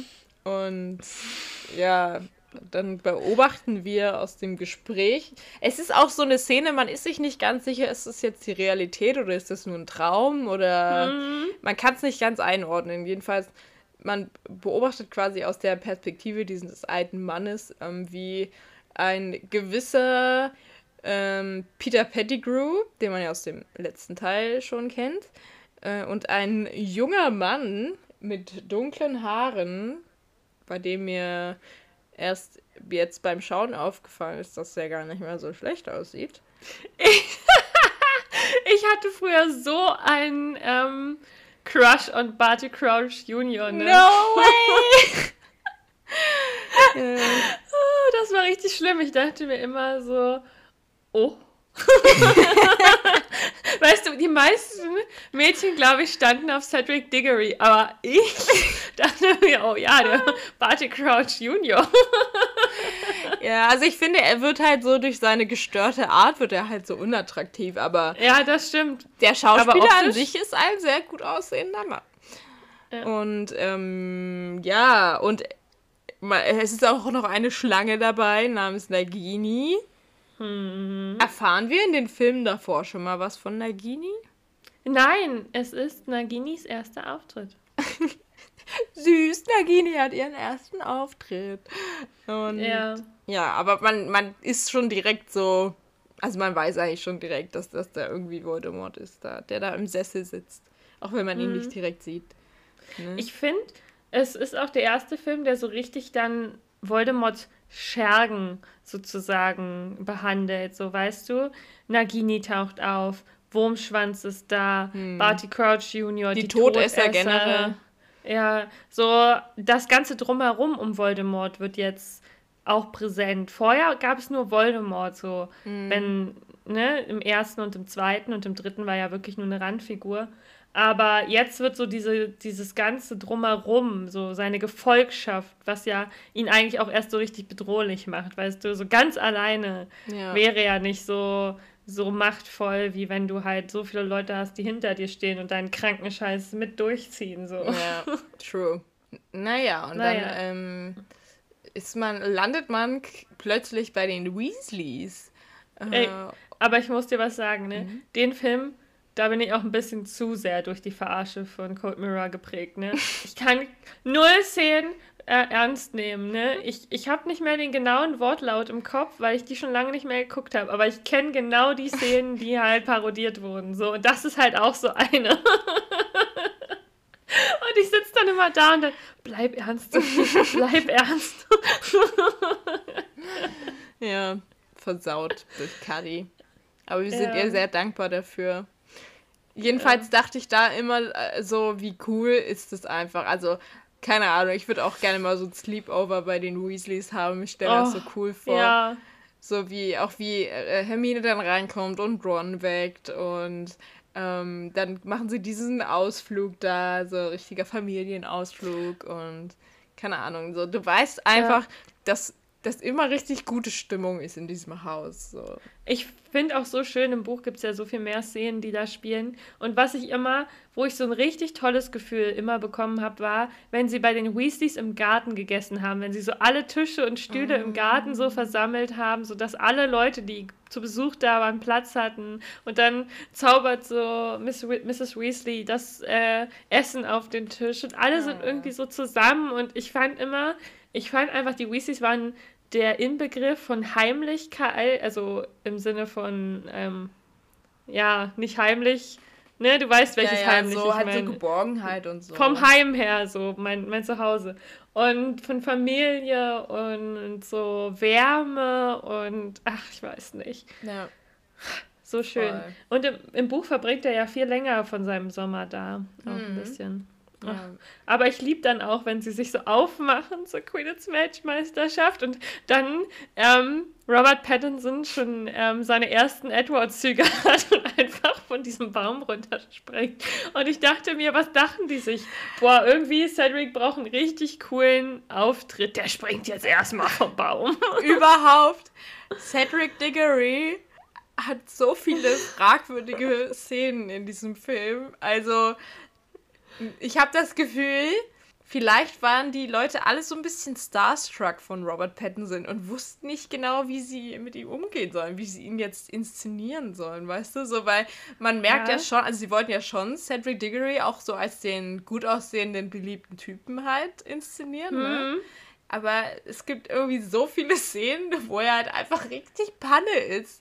Und das ist eine davon, wo er da von diesem Baum runtergesprungen kommt und du denkst dir so, als ob man den vorher da nicht gesehen hat. So, also Ja. aus welcher Höhe soll der denn da runtergesprungen sein, dass keiner wusste, dass der da hockt. Also ich stelle mir es immer so vor, die kommen so an und der sitzt halt über so einem Ast, so richtig offensichtlich über ihren Köpfen und wartet aber so auf den Moment und dann springt er runter. Ach ja. Und wie ähm, Hermine und äh, Ginny sich dann auch so verstohlene Blicke zu werfen. So, Ja. Cedric. Ey, ich muss sagen, in dem Film, das ist ja auch so ein Film, der zum ersten Mal so Crushes und Liebe Mhm. ähm, äh, behandelt, aber da werden, müssen wir nachher mal noch drüber reden. Ich finde, der hat so einige sehr problematische Darstellungen. Also, Yep. mm, ich habe, also, uh. ist mir jetzt, wo ich so Notizen dabei geführt habe, erstmal so richtig krass aufgefallen. Und das fand ich auch schon wieder. So, weißt du, wie gezeigt werden muss, dass Cedric Diggory halt so ein Süßer ist, indem die beiden sich halt so, guck mal, Ja. Junge. Ja. Aber dann geht's zur Quidditch-Weltmeisterschaft. Erstmal werden ja Portschlüssel eingeführt und ich glaube, Portschlüsselreisen finde ich noch schlimmer als Flohpulver. Ich weiß nicht, ich finde die Reisemöglichkeiten von Zauberern alle ein bisschen sehr fragwürdig. Alle nicht geil, ne? Außer vielleicht Besen, aber sonst Boah. es wirkt alles so, als würde einem schlecht dabei werden. Und apparieren dann später auch, wo du Ja. auch zerfetzt werden kannst. So, Alter, du hast so die, beim, bei den Zauberer-Transportmöglichkeiten hast du echt die Wahl zwischen Pest und Cholera. Ist so. Naja. Da gibt es ja die auch diese wundervolle Szene, wo, wo Cedric dann so aus der Luft runtergeschwebt kommt und Robert Pattinson so ganz merkwürdig seine Beine bewegt. Und Ja. ich finde es sogar, ich weiß nicht, ob du die kennst, aber es sind so viele witzige Edits wo so Szenen aus Twilight genommen werden, wo Edward so auf Bella zukommt und dann aber statt Edward, also Edward sozusagen rausgeschnitten Ja, wird und dann diese die Szene, wo er so langläuft in der Luft dort reingesetzt wird. Alter, das ist einfach so funny. Wer hat das angeschaut und gedacht, ja, sieht gut aus. Nehmen wir. Ja. Aber ich liebe die Quidditch-Weltmeisterschaft, ne? Ja, die ist ultra cool. Obwohl ich mir immer gefragt habe, wie hoch ist es eigentlich? Also ich, ich war immer so, Alter, die sind ja wirklich da, also es, es wirkt immer so unglaublich riesig da alles. Und dass die halt so wirklich in Ja. der obersten Reihe da stehen. Ja. Ja, das fand ich mal Aber krass. ich liebe auch diesen Zeltplatz und wieder alle so feiern und so. Ja, ne? und dieses Riesenzelt, das ist so cool. Ja, einfach. Es hat so ein bisschen dieser richtig tolle Familienausflug-Vibe. Ja. So. Ihr seid so bei so einem richtig coolen Event und so. Ja. Und man ist auch so Oh. froh, dass Harry nicht bei den Dursleys rumhängen muss, ne? Ja, So, man denkt Sondern so, ach, so endlich hat Harry auch mal einen guten, guten Sommer.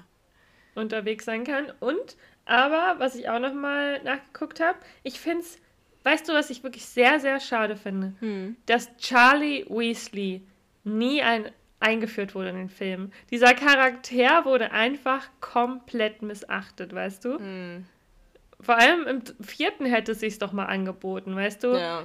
So, wo er eigentlich erst bei der Weltmeisterschaft mit dabei, erst später, wenn die Drachen ankommen, dabei. Er ist so oft dabei. So dass sie Bill nicht eingeführt haben, okay, sehe ich noch ein, obwohl der auch dabei war. Andererseits lernt Bill in dem Teil auch Fleur dann kennen, Ja. so was der Beginn deren ihrer Romanze war. Und die dachten sich einfach, nee, fünf Weasleys reichen uns. Lass die Ja. großen streichen. Lass die erst reinnehmen in die Filme, wenn wir es wirklich nicht mehr umgehen können. So der Film heißt halt immer noch war. Harry Potter. Wir können nicht so viele Weasleys einbauen.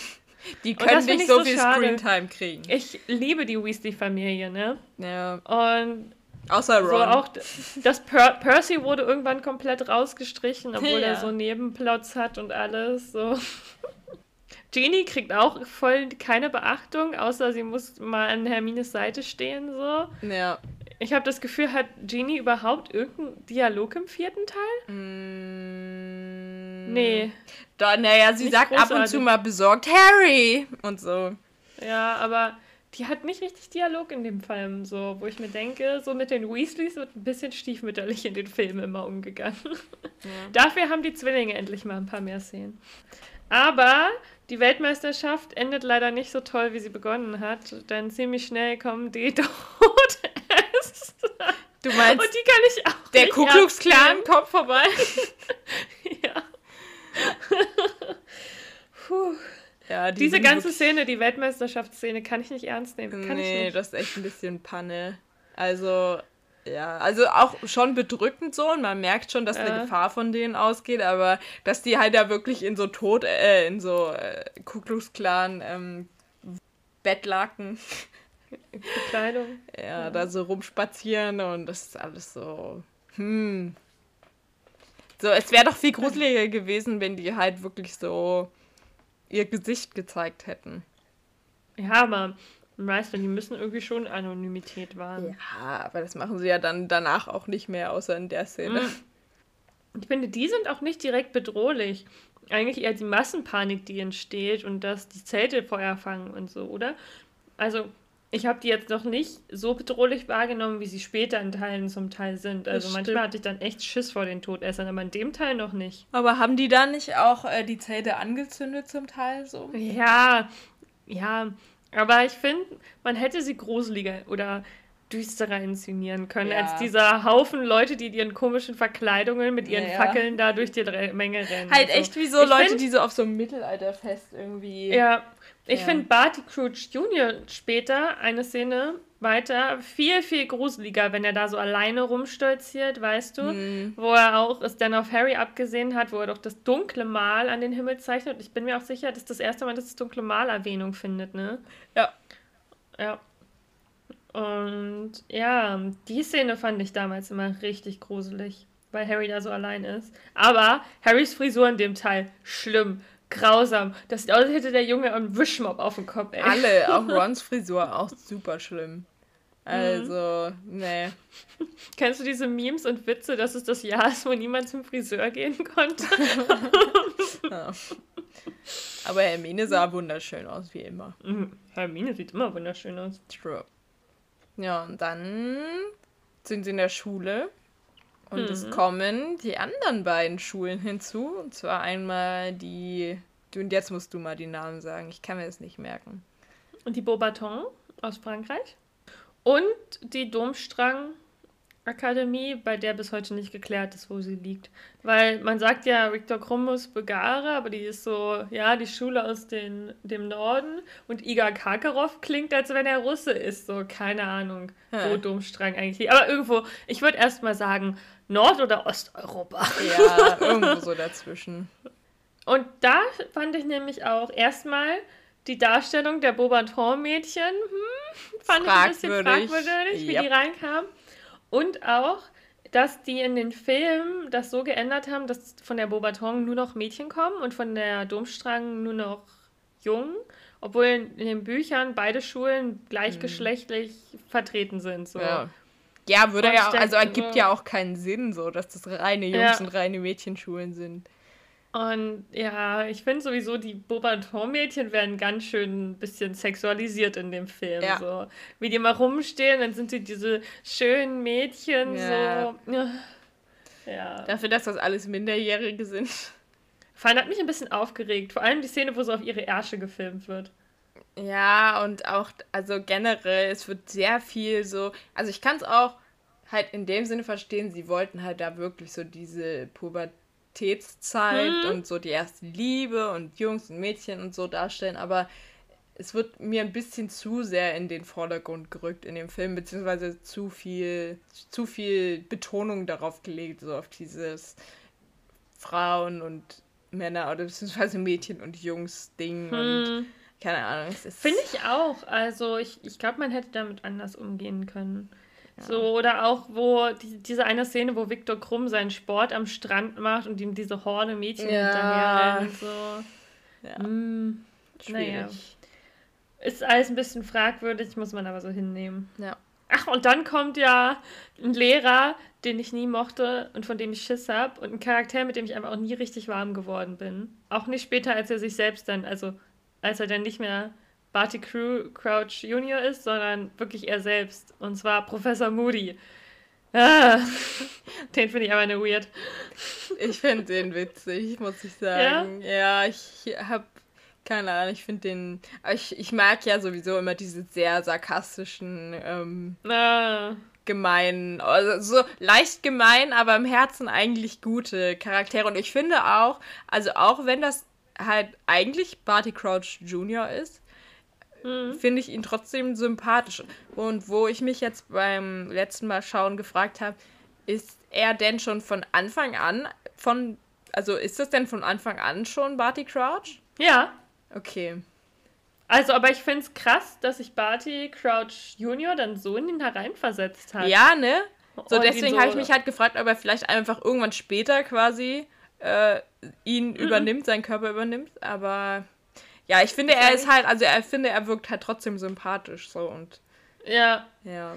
Das schon, aber ich, also es ist jetzt keiner, wo ich sage, ist mein Lieblingscharakter, liebe ich.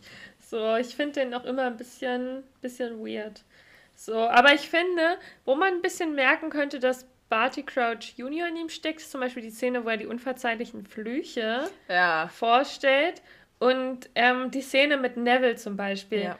Und Barty Crouch Junior ist ja einer der Menschen, die Nevilles Eltern in den Wahnsinn gefoltert haben. Ja. Und das, ich weiß nicht, irgendwie, und ich finde es schade, dass das, also, das habe ich ja dann auch hauptsächlich über die Bücher erfahren. Ich finde es schade, dass Nevilles ultra tragische Familiengeschichte mm. so wenig thematisiert wird. Das stimmt. So, boah, weil eigentlich ist das richtig schlimm. So, dass seine Eltern halt einfach wirklich in den Wahnsinn gefoltert wurden. Ja.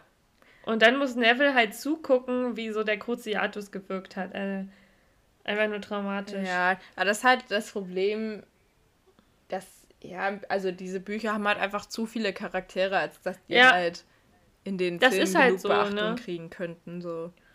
Ja. Nee, ich finde das auch immer, ich finde die Filme, das ist ja auch nur, man vergleicht es ja hier nur so. Ich finde, ja. die Filme haben das immer in den meisten Fällen sehr gut gelöst. Ja bin froh, so, dass sie es halt ja, überhaupt erwähnt haben. So. Ja, also, genau. Man weiß ja, ja, trotzdem, dass es Neville auch unangenehm ist und mit ihm was macht. Ja. Aber ich finde, es ist immer noch schlimmer, wenn man halt dann die Hintergründe kennt. So. Das stimmt. Aber auch, ich dachte auch wieder, als dann ähm, Matt Moody meinte so, ja, nur einer hat diesen Fluch überlebt und der sitzt hier im Raum. Und ich dachte mir, Harry kriegt wieder seine Aufmerksamkeit, mhm. die er braucht. Ist so, wirklich. wenn Harry irgendwann mal keine Aufmerksamkeit kriegt, dann geht er bestimmt richtig ein. So. dann auch so ein paar Szenen ähm, in, den, in diesem Film. Zum einen, also eine richtig witzige Szene war natürlich wieder Filch, wie er da in diese große Halle, Halle rennt und sich so am Herz packt, weil er gleich einen ja. Herzinfarkt kriegt. Finde ich richtig witzig. Habe ich jetzt auch schon richtig vielen Edits gesehen. Mhm. Ähm, und ich finde es auch einfach schön, dass Filch mal wieder vorkommt. Der hatte mir im letzten Film auf jeden Fall zu wenig Screentime. Ich finde es witzig, dass Filch in dem Teil so richtig viel Comic Relief übernimmt. Ja. Also zum Beispiel halt, wo er am, am Winterball mit seiner Katze tanzt oder wie er einfach mm. immer den mhm. Kanonenschuss zu früh abgibt. Ja. Also ich finde das, bis heute sind das so witzige Szenen. Richtiger Running ist einfach so witzig in dem Film. Ja. Naja, aber ich fand auch das immer sehr, sehr krass. So dann, also dann beginnt ja so die Auswahl der Champions, ne? Und alle werfen so ihren Namen rein. Ich muss sagen, ich finde die Szene mit den Zwillingen immer sehr witzig, ne? Ich dachte da um, auch so, das ist safe die Szene, wo die meisten ähm, auf die Idee für Harry, äh, Quatsch, Harry, für Hermine X, Fred und George Fanfictions Oder gekommen sind. Es ist auch, ich habe ja ultra viele gelesen. Es ist auch immer eine Szene, die du in Fanfictions wiederfindest, in irgendeinem Ja. Schlüsselmoment, weil, ja, in dem Teil hat sie aber, glaube ich, auch die meiste Interaktion mit den beiden. Hm, Ich das glaube, das war ja so wirklich das erste Mal, wo sie so richtig interagieren miteinander. Und halt auch Ja. so, es ist ja auch wirklich so ein bisschen so dieses Necken und so. Mhm. Und ja, ist schon, ist, also ist schon eine süße Szene auf jeden Fall. Und, Ja. Ja. Ich liebe aber in dem Teil einfach auch Hermine so. Ja. So wie sie sagt, so, das glaube ich nicht. So, immer mit ihrem Ton, ich kann den gar nicht nachmachen. Ja. So. Ja. Aber was ich nicht mag, ist Viktor Krumm und Hermine. Ja, hm. Ich habe von Also Anfang an ging die mir auf den Sack. Vor allem, Hermine ist einfach viel zu klug für den. Und du kannst mir, auch wenn sie hormongesteuert ist, jetzt vielleicht zur Zeit, kannst du mir nicht erzählen, dass ihr das ausreicht, was sie mit ihm an Beziehungen führt. Nee. Ich dachte auch, das ist so, ich, das mochte ich nie. So, das konnte ich auch überhaupt nicht verstehen. Weißt du, Hermine ist Ja. einfach zu smart. Und deswegen, ich hatte sowas, ich finde halt, guck mal, die Hermine und die Zwillinge haben viel mehr Reiz, weißt du? Ja. Dieses kluge Mädchen, das so mit diesen durchtriebenen Scherzbolden. Ja. So. Und ich dachte mir so, so, aber ich weiß nicht, ob J.K. Rowling nicht so viel dann so investieren wollte in Hermines Liebesgeschichten, so, weil Harry ja der Hauptcharakter Hm. ist, so. Aber das mit Viktor Krumm finde ich halt echt wirklich so unnötig, Ja, so. Sehr fragwürdig. Also, sehr, sehr fragwürdig. Einfach weil sie auch mit so vielen anderen Charakteren mehr Po- Potenzial gehabt hätte, wenn es jetzt nur darum geht. Also ich meine, es ist ja auch irgendwie klar, es soll ja auch darum gehen, dass Ron anfängt, eifersüchtig zu werden. Ja. So. Aber musste man dafür Viktor Krumm Ja, nehmen? passt halt auch null zu Hermine einfach. Ja, Und die haben auch null Chemistry. Null. ja, Naja. finde ich auch. Ähm, aber, äh, ja, witzige Szene. Und dann ist natürlich auch äh, Cedric, der von seinen Freunden aufgefordert wird, seinen Zettel reinzuwerfen. So halt richtig so dieses Klischee des beliebten Jungen, ne? Ja, Und aber ich hatte immer das Gefühl, Cedric hat das auch nur gemacht, weil er so unter Gruppenzwang stand. So, ein bisschen so wahrscheinlich. sehe ich ihn in der Szene immer. Er ist auch so, ja Leute, ihr wollt das ja alle, ne? Ihr wollt, dass ich den jetzt. Ja? Ja. Scheiße. Ein bisschen, ja. ja. Aber dann kommt ja auch wirklich eine sehr witzige Szene, also nachdem das quasi, nachdem der Feuerkelch die ganzen Namen ausspuckt und man erfährt, Mhm. oh, Harry Potter ist natürlich auch dabei, Mhm. ähm, ist ja diese sehr witzige Szene, die, ähm, wo, äh, wo Dumbledore so sehr aufgebracht auf Harry zustürmt und ihn so packt und schüttelt und hast du deinen Namen in den Feuerkelch geworfen? Und dann immer so diese Videos, wo das so verglichen wird mit der Szene im Buch, wo so Hag äh, wo ähm, Dumbledore so richtig äh, zaghaft nachfragt und so besorgt Und dann, ist. Ich finde immer, alle unterstreichen ja immer dieses calmly. So. Ja. Ich glaube, das ist auch so ein richtig, das ist so ikon, also ikonisch, wie die Szene mit ähm, Snape mit Seite so und so, so und so. so Ja. so. Ich finde, das hat denselben, ne, dasselbe Meme-Potenzial. Ja. ja. Ähm, ach ja. Und dann kommt auch das, dieses Interview mit ähm, Rita Kimkorn schon so. Auch eine unglaublich unsympathische Frau, ne? Ja. Und was ist die jetzt für ein Animagus? Ähm, eine Maus. Süß. Und das ist nämlich wichtig, weil sie eigentlich am Ende das Gespräch mitbelauscht, irgendwie, also irgendein Gespräch mitbelauscht oder ständig so an die Informationen kommt, die sie eigentlich nicht haben könnte. Weil sie sich dann in eine Maus verwandelt und einfach die Leute belauscht. Und ähm, das wird im späteren so wichtig, dass sie dann irgendwas gehört hat, was dann folglich im fünften Teil dafür sorgt, dass Harry auch in der, in der Presse so gegen ihn gewütet wird. So.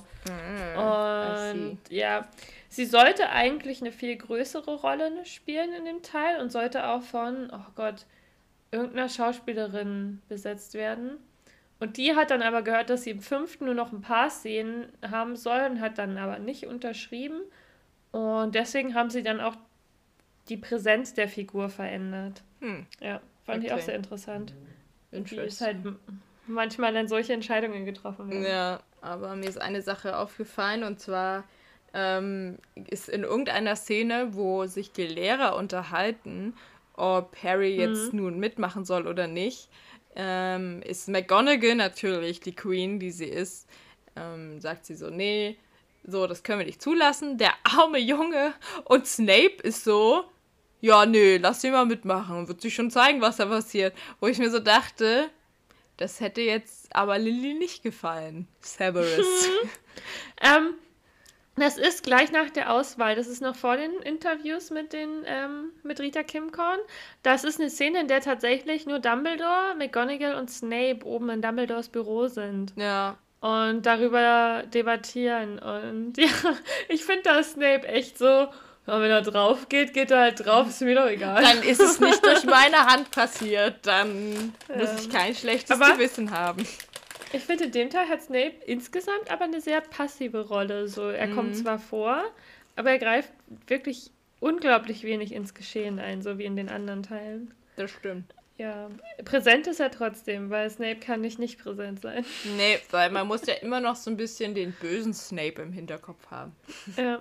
Ey, aber ich habe mir aufgeschrieben und ich konnte, ich habe mich geärgert, dass ich nicht geschrieben habe, zu welcher Szene es war, aber in, irgendwann in diesem Film muss Snape einen iconic Hairflip gemacht haben.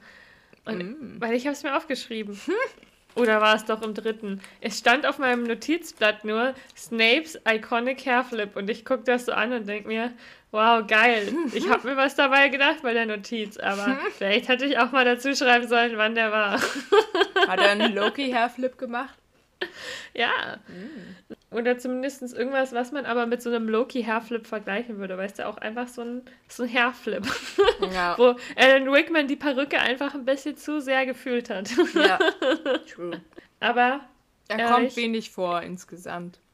was ich sagen möchte noch zu der Auswahl der Champions und sowieso dem Plot in diesen Büchern. Wer hat sich das Trimagische Turnier ausgedacht? Ehrlich, was für ein gestörter Mensch dachte er sich. Ich finde das so geil. So ein paar tödliche Aufgaben mit so einer Quote, bei der die Hälfte der Schüler draufgehen. Das brauche ich in meinem Leben. Das ist meine Unterhaltung. Weißt du, der hat ein paar Jahrhunderte später die Hungerspiele erfunden. Also, ich sag mal so, es würde mich nicht wundern, wenn Dumbledore himself das Trimagische Turnier erfunden hätte. Einfach weil es so zu ihm passen würde. So, er spielt gerne mit dem Leben von Minderjährigen. Aber da wären wir auch wieder bei dem Punkt, was ja auch so wichtig an Hogwarts ist. Jedes Jahr muss es eine tödliche Bedrohung geben. Ja. Hm, Wirklich. Jedenfalls kommt es durch Harrys Auswahl und das Interview und alles ja auch zum ersten Zerwürfnis, finde ich, zum ersten großen Zerwürfnis zwischen Harry und Ron. Mhm. Weil Ron Harry ja nicht glauben möchte, dass er seinen Namen nicht in den Feuerkelch geworfen hat und Harry wiederum voll eingeschnappt ist, weil Ron ihm nicht glaubt, seinem besten Freund. Mhm. Und ja, das ist. Ich finde es gut, dass die Streitigkeiten haben über die Filmreihe, weil ich finde, das ist natürlich und menschlich. Aber kennst du das, weil so deine Lieblingscharaktere oder so Leute, die immer Freunde sind, anfangen sich zu streiten Mhm. und das für dich auch einfach richtig schlimm ist Mhm. und du die ganze Zeit sagst, bitte, bitte vertragt euch wieder. Ja. Ich mag's nicht, wenn ihr streitet. Aber da, also bei den Teilen ist das Problem, oder beziehungsweise bei diesem Film ist das Problem, dass ich hier Ron einfach richtig hasse. Ich finde, Ron ist so Ja. richtig scheiße wieder in dem Teil. So. Ja. Und. Ähm, das stimmt. Ja, das nervt mich voll. Ich war immer so sauer auf Ron, dass der sich so benimmt, so kindisch. halt, Ja, aber- und ich finde auch krass, wie sehr auch die anderen Schüler alle so gegen Harry sind, dass die dann auch in diesen Mhm. Buttons rumlaufen, so Potter stinkt und so und finde ich ganz schön krass irgendwie. Also so, weiß ich nicht. Ja, aber ich glaube, das sollte auch ein bisschen so dieses zeigen, ja, alle haben es auch langsam ein bisschen satt, dass Harry Dumbledores Lieblingsschüler ist. Ja. I don't know, vielleicht waren es doch einfach alles Slytherins, die von Draco angestiftet wurden. Meinst du? Ja, es gibt ja dann auch diese eine Szene, wo ich, also die ich halt richtig witzig finde und die mir Moody super sympathisch macht, wo er Draco in dieses Frettchen verwandelt. Und äh, mhm. äh, dann hat er da diese witzige Konversation mit McGonagall, von wegen, dass man doch keine ja. Schüler verwandeln soll. Und äh, wo, wo sie dann auch so meint, ja, Dumbledore hat ihnen das bestimmt alles äh, erklärt. Und wo er dann so ist, Hast vielleicht mal erwähnt. ja, das finde ich auch sehr cool, muss ich sagen. Also die Szene liebe ich auch richtig doll. Das ist ja auch noch vor der ersten Aufgabe. Ja, genau, das ist ja, wo äh, Harry dann Cedric den Tipp gibt, wo er richtig nett und kollegial ist. Ja. Weil Harry hat es ja auch über Umwege erfahren, dass es ja um Drachen geht. Und Alter, allein die erste Aufgabe ist schon ja, sautödlich, wo ich mir denke, das ist so die erste Aufgabe. Ja, nee, so, so okay. okay. Da, da, klingt irgendwie so durch ein Labyrinth laufen und Pokal holen jetzt gar nicht mehr so schlimm dagegen, aber mhm. okay. Mhm. Es wird gleich am Anfang aussortiert. Ja, das fand ich sehr witzig. Auch, keine Ahnung, halt so, ich finde, da kommt so seine sarkastische Art halt richtig gut durch. Und ich will einfach nicht glauben, dass das in der Szene wirklich nur Barty Crouch Juniors Charakter ist, irgendwie. Weil keine Ahnung. Also so stelle ich mir halt auch Mad Eye Moody einfach insgesamt vor, so auch seinen richtigen Charakter. Ja, ich finde, das ist richtig schwer zu differenzieren. So, ob er ihn einfach wirklich so doll studiert hat, dass er weiß, dass Moody so wäre, oder ob das dann die Person ist, die dahinter steht. Das ist so krass. Ja. Aber Aufgabe 1, die finde ich schon sehr krass. Aber da wird Harry auch ganz schön lindiert, ne? Ja. Boah, und ich muss sagen, als Kind fand ich das auch immer so anstrengend, die, als der Drache sich dann losreißt und dann mhm. die so bei Hogwarts sind und dann klemmt er so an diesem Fenster und ich dachte die ganze Zeit nur, Harry wird sterben, Harry wird sterben. Ja, und dass auch immer alles für Harry so ultra schwer gemacht wird, weißt du, der Junge hat nicht einmal Ruhe. Ja, weißt du, er kriegt Ach. auch noch den Problemdrachen, weißt du? Ja, genau, weißt du, die anderen sind ja alles so Haustiere und Harry halt wirklich der Problemdrache. Und ach, keine Ahnung, dann zerstört er da irgendwie halb Hogwarts. äh, das ist, ja, anstrengend, ja. bisschen anstrengend. Ja, und dann schreitet die Zeit voran. Und ich finde, ein sehr großes, zentrales Thema in dem Teil ist halt tatsächlich ähm, der Weihnachtsball und so erste Liebe. Ich finde das so krass, wie stark das Thema in dem Film ist. So. Ja. Und ich muss sagen, aber eine Szene, die ich über alles liebe, ne, ist die Hausaufgabenszene, wo sie mm. dann in der mm. großen Halle sitzen Einerseits, weil ich Snape da so iconic und witzig ja. finde. Dann liebe ich so, wie Fred in der Szene ist, wo er Angelina dann fragt. So. Ja, die ist richtig cute. Das ist richtig cute. Da habe ich auch so deinen Crush auf äh, Fred und George verstanden. War ich so, ja, oder? Ah, in dem Teil sind sie schon echt cute, die beiden. Ja, und, da wirken sie halt auch vor allem so im, im Vergleich zu Ron und Harry schon richtig reif. So. Ja, und ähm, Ron einfach so ein Dummkopf. Hermine, du bist doch ein Mädchen. Mhm. Ron. Und ich fand, ich lieb das, wie sie da so ist und dann so, mich hat jemand gefragt dann so weggeht und ich habe ja gesagt. Mhm. und da finde ich es einfach so cool, dass sie da so, ja, ihm so mal die Meinung geigt und. Ach. Ja. Aber Ron ja. ist halt wieder so ein richtiger Arsch und sagt ja. halt einfach, hä Ach, Hermine ist so ein Mädchen. Sie ist aber so und auch eingeschnappt. Wie er die ganze Zeit so ist, so, ach, die lügt uns doch an, oder? Ja, dass er so, so denkt, ja, wer soll denn Hermine schon fragen? Oh, ich mhm. hasse Ron in diesem Teil einfach so sehr. In dem Teil habe ich ihn auch wieder mehr Gast. Ich habe ja auch schon letzte Podcast-Folge gesagt, bei Ron war es immer so ein Auf und Ab. Mhm. Und im mhm. zweiten und dritten war er echt witzig und in dem Teil ist er einfach wieder nur anstrengend. Und auch, er ist auch so ein richtiger Scheiß-Sexist, weißt du? Er sagt ja dann ja. auch irgendwie so, ja, so bei Jungs ist es nicht so schlimm, aber für Mädchen ist es echt traurig, hm. wenn sie hm. alleine zum Ball gehen. Und ich denke mir so, Alter, halt's Maul. Ja, oder? Also das war auch so, wie Ron redet so zum Teil. Da ja. dachte ich auch, puh. So, auch wenn man weiß, dass es halt nur an mangelndem Selbstbewusstsein bei ihm liegt, ist halt trotzdem ja. einfach sau unsympathisch. Ja. Ja, aber deswegen finde ich, an der Szene mag ich dann Snape umso mehr, dass er halt mit dem Buch äh, ihm eine überzieht. Ja, und dann aber auch später, ich liebe diese Szene, wo er seine Kra äh, hier Ärmel dann so hochzieht ja. und, dann, und sie dann so auf ihre Bühne. Ich liebe ihn da einfach so sehr in der Szene. Ich finde ja. ihn da so witzig, wie er auch die ganze Zeit guckt und sich wahrscheinlich denkt, oh. ja, so, Oh. Pubertäre Gespräche. Ich werde nicht genug bezahlt dafür. Ja. So, wenn Lilly nicht wäre, dann wäre ich hier schon lange weg. Ja. Was war noch? Irgendeine Szene vorm Weihnachtsball, über die wollte ich auch noch reden. Aber komme ich gerade nicht drauf. Gerade eben hatte ich es noch im Kopf. Ich finde ja. den Ball halt, also ich finde das an sich cool, aber ich, ich muss auch sagen, ich habe bei dem ganzen Film, und ich weiß nicht, ob es daran liegt, dass ich ihn halt zu oft gesehen habe oder dass ich ihn einfach nicht mehr so mag mittlerweile oder vielleicht auch beides, aber ich habe ein bisschen abgeschalten. Ich muss sagen, ähm, die Weihnachtsball-Szene mag ich eigentlich sehr gerne. Hm. Ich glaube, die mag ich auch so, weil ich ein paar zu viele Fanfictions gelesen habe und dass diese Weihnachtsball-Szene ist einfach auch hm. Jede zweite Fanfiction. ja, natürlich. Aber ich finde, die ist so Ausgangspunkt für so viele Geschichten auch und Ach, ein bisschen süß finde ich ja dieses schon. So, weißt du, man muss so jemanden fragen, so, und der geht dann mit einem hin und das ist so. Ich finde ja. das schon ein bisschen süß und romantisch irgendwie, aber nicht ganz so, wie es dargestellt wird, weißt du? Ja. Aber wenn dann zum Beispiel ganz am Ende, so in der letzten Szene, siehst du so noch die, die ganz verliebten Pärchen, die noch ein bisschen länger ja. bleiben und dann wieder so zusammen tanzen. Das ist cute. Ich finde halt auch äh, Hermines Outf äh, Auftritt und ihr Outfit ist immer so schön, wie sie da oh, in diesem ja. wunderschönen Kleid äh, so runtergeschritten kommt. Und, und Kennst du diesen großen Hate so, weil sie ja ein rotes, rosanes Kleid trägt und in den Büchern eigentlich ein blaues Kleid hat? Und das finde ich so kacke, weil ich finde, Emma sieht einfach so schön aus in dem Kleid und blau hat die halt nicht gestanden. Und dann denke ich so, boah, es gibt so viele Sachen die aus den Büchern, die nicht übernommen wurden, an denen sich nicht mhm. aufgehangen wird. Und an dieser Szene aber schon. Ich denke mir, sie ist so hübsch. Lasst sie doch einfach, ist doch egal, welche Farbe jetzt das Kleid hat, so.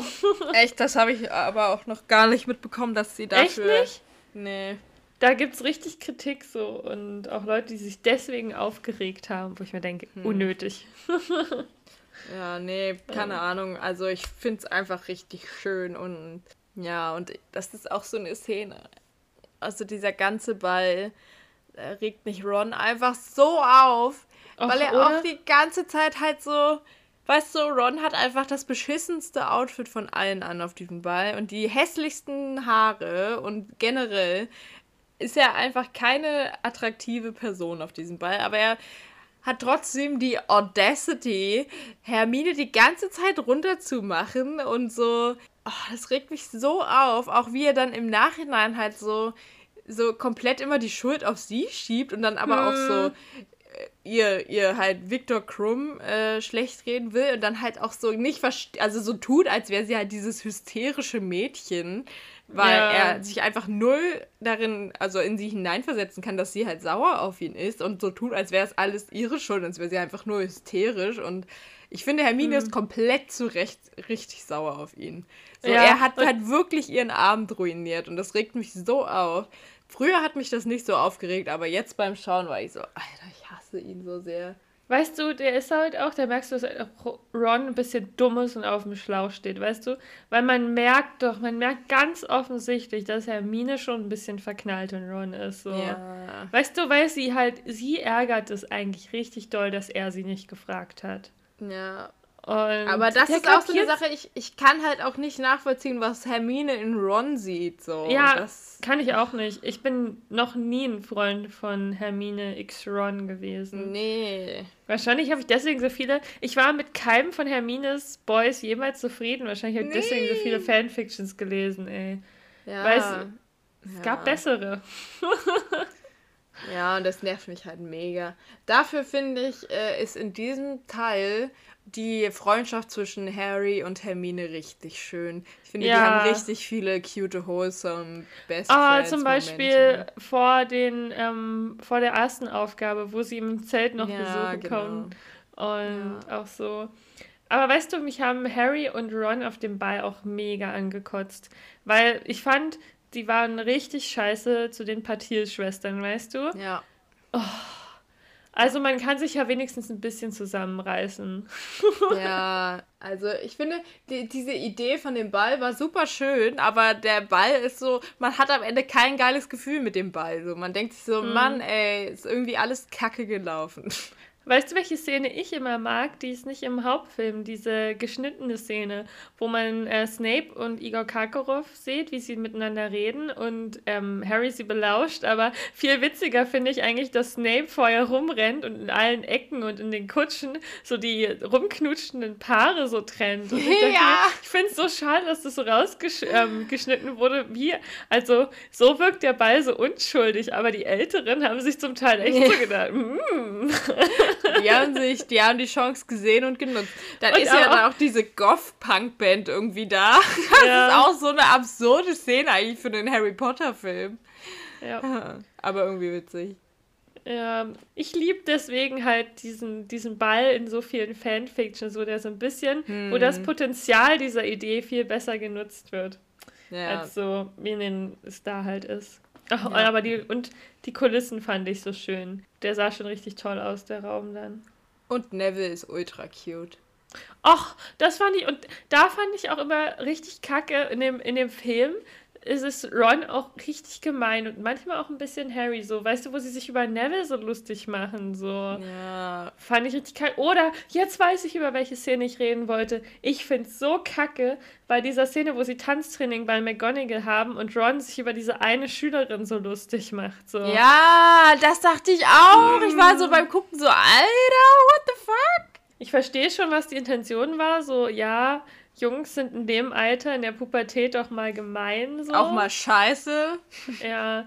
Aber es ist, macht Ron nicht sympathischer, ne? Dafür Nee. finde ich die Zwillinge in der Szene so, so witzig, Ja. wo sie dann erst das versuchen, so na, also die Zwillinge haben in dem vierten Teil so viele gute Szenen. Ja, das stimmt.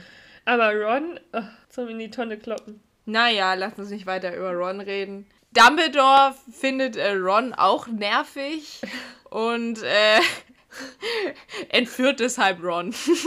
Achso, vorher ist Harry ja noch im Badezimmer und wird von der Maul maulenden Myrte belästigt. Auch richtig weird, diese Szene.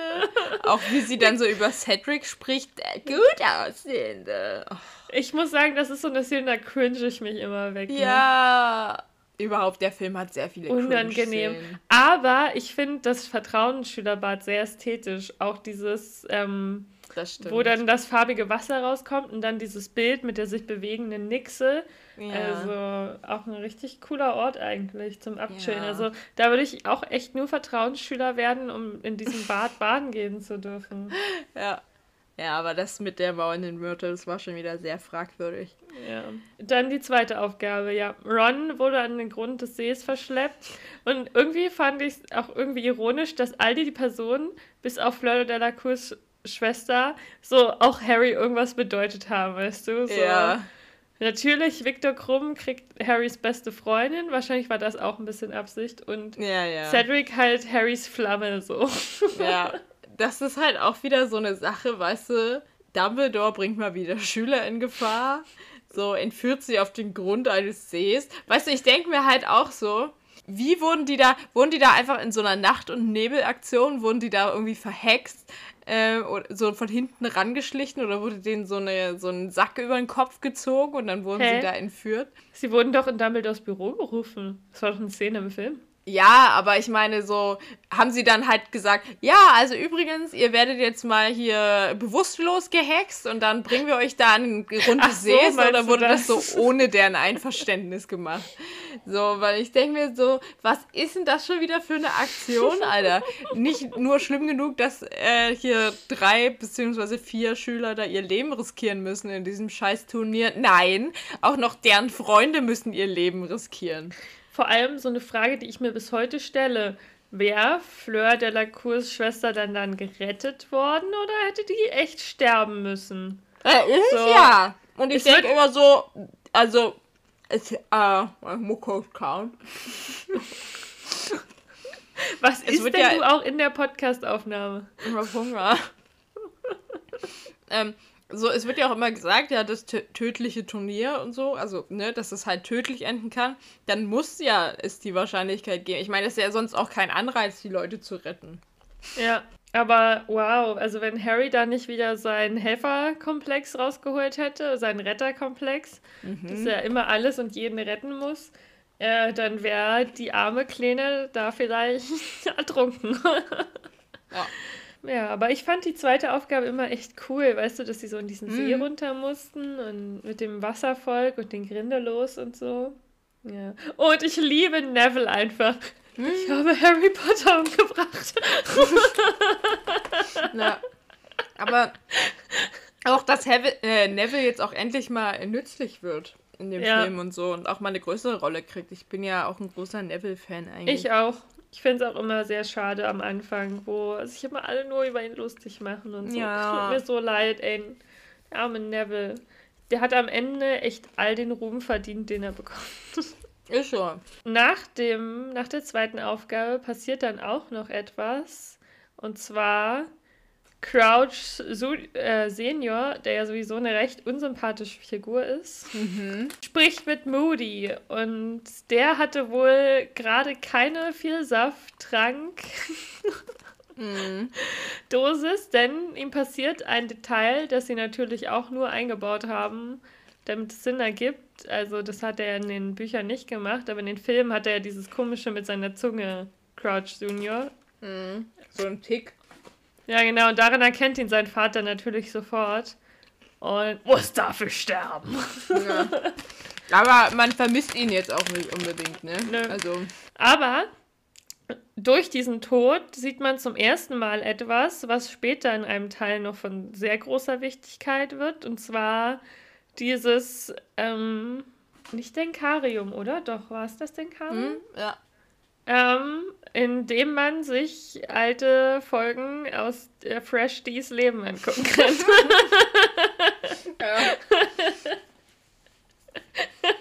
Auch wieder, auch wieder so eine fragwürdige Aktion von Dumbledore. Ich meine, er wollte ja eigentlich, dass Harry das sieht, ne? Ja. So, und Ach, ich weiß auch nicht. Dumbledore ist so richtig, der ist einfach nur suspicious die ganzen Filme über. Hm. So, und du denkst so, der wollte, dass das alles Harry passiert. Der hat das alles ja. von vornherein irgendwie gewusst ja. und geplant. Und das ist doch eigentlich ganz schön unverantwortlich.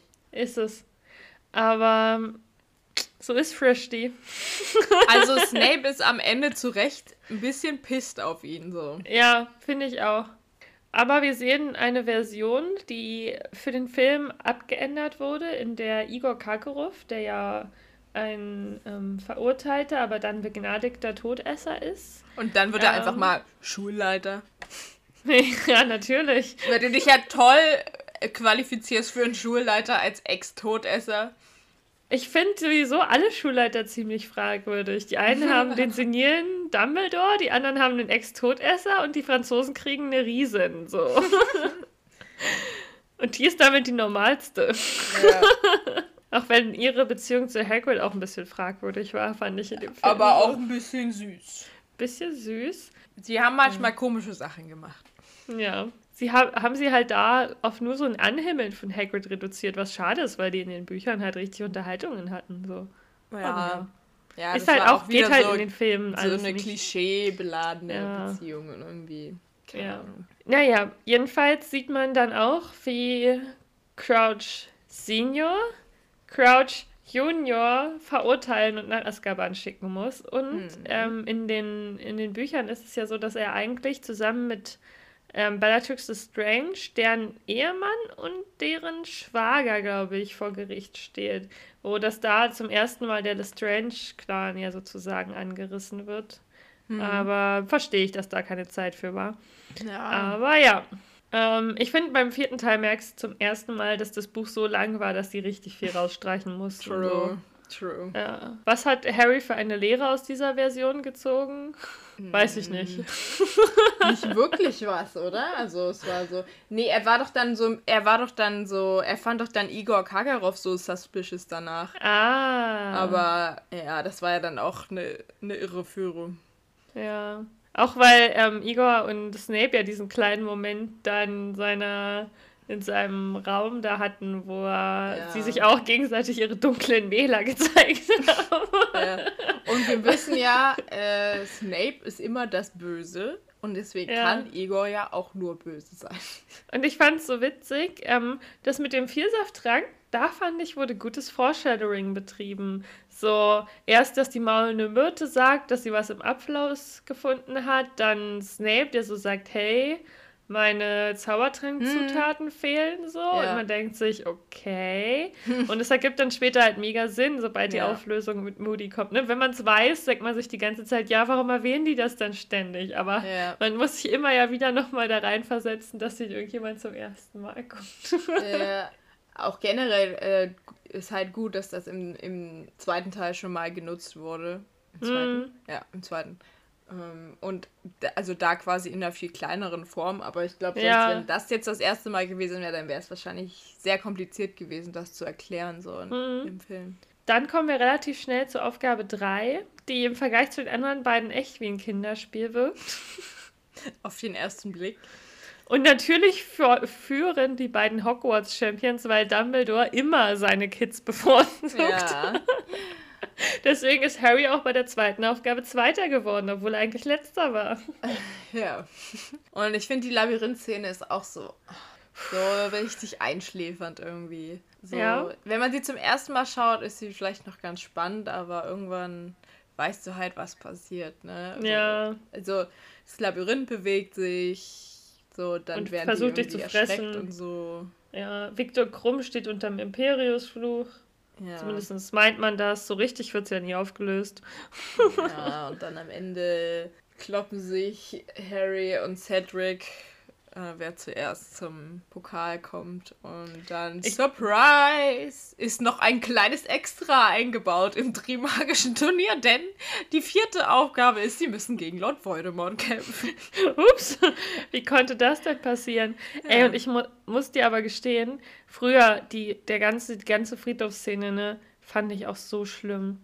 Also ja. so gruselig, so dunkel, so. Ja. Oh, einfach Cedric und dann, wie er da stirbt, wie seine Leiche da so rumliegt, ein, ja. dieses Ding, was Voldemort ist und ja. dann, boah, weißt wie du, er so aus diesem Wurm wieder zu einem Menschen gemacht wird, das ist alles ja. schon ein bisschen creepy und auch ein bisschen Und eklig. auch so, dass sich halt so Wurmschwanz seine Hand abhackt und ja. wie auch so, wie er dann so von Harry den Arm aufschneidet, um so das mhm. Blut daraus zu. Oh nee, ich finde die ganze Szene irgendwie sehr disgusting und die gibt mir auch ein ganz, ganz unwohles Gefühl. Ja. Und aber ja, Voldemort hat seinen Auftritt, ne? Ja. Sein, so, ich finde, ab dahin ist er halt erst wirklich so eine ikonische Figur geworden. Ab dahin war so Voldemort dann halt so sehr greifbar, so ja. fand ich. Ja, und, er war ähm, nicht mehr nur so ein, so ein Schreckengespenst. Ja, nicht nur ja. so ein Name. Ja. Und er ist aber auch, er wird dir auch direkt so richtig, also man hat so eine richtig krasse Antipathie direkt gegen hm. ihn. So, es ist nicht so, dass du denkst, oh, ist ein Bösewicht, der könnte noch ganz cool werden irgendwie. Mm. Sondern es ist wirklich, der vermittelt dir von Anfang an halt so ein richtig ungutes Gefühl. Finde ich auch einfach sein Look und auch, auch gleich, er hat man, man merkt gleich seine herrische, seine sehr herrische Persönlichkeit, gepaart mit so ein bisschen so einem unterschwelligen Wahnsinn. Ja. So. Aber was mir aufgefallen ist, ist mir noch nie aufgefallen, aber ist mir diesmal aufgefallen, Voldemort hat wunderschöne Fingernägel. die sind so on fleek, ne? Also. Musst du mal drauf achten. Weißt du, dafür, dass er sonst eine so schreckliche Gestalt ist, hat er sehr schön gemachte Fingernägel. ja, aber sind die nicht auch ultra lang und so? Nee, gar nicht. Sie sehen eher so aus wie deine, nur in schwarz. Aber sind sie nicht. Aber er hat auf jeden Fall lange, eklige Fußnägel. Das ist mir das aber aufgefallen in, in der einen Szene, wo er so, was ich auch so richtig schlimm finde, wo er so Cedrics Gesicht so mit seinem Fuß so anstößt. Ich finde, das ist auch so eine richtig typische klassische Inszenierung, um ihn nochmal ein Stück unsympathischer zu machen, ja. weißt du? Das war überhaupt nicht nötig. Das sollte aber so dem Publikum ver äh, vermitteln, so guck mal, was für ein Arsch der ist. Der tritt mit ja. dem Fuß eine Leiche, so. Ja, ja, genau. So und ja. auch einfach so einen richtigen, man hat nicht nur so einen Hass, sondern hat auch so ein richtige. Also er ist halt so richtig abstoßend einfach. Ja. Und dann wird ja noch was offenbart, was finde ich aber irgendwie schon mega offensichtlich war, und zwar, dass Lucius Malfoy ein Anhänger von Voldemort ist. Ja, ne, da ist man dann auch nicht mehr überrascht. Nee, man ist so, oh, danke für die Bestätigung. Ja. Das, äh, ja. ja. Naja, und dann kommt es zu einem Kampf. Mhm. Zu, zu sagen, zu dem ersten Kampf, Duell ja. zwischen Voldemort und Harry und das klassische ähm, Expelli Ex Nein, ich versuche es jetzt gar nicht. Ihr wisst, welchen Zauberspruch Harry immer benutzt.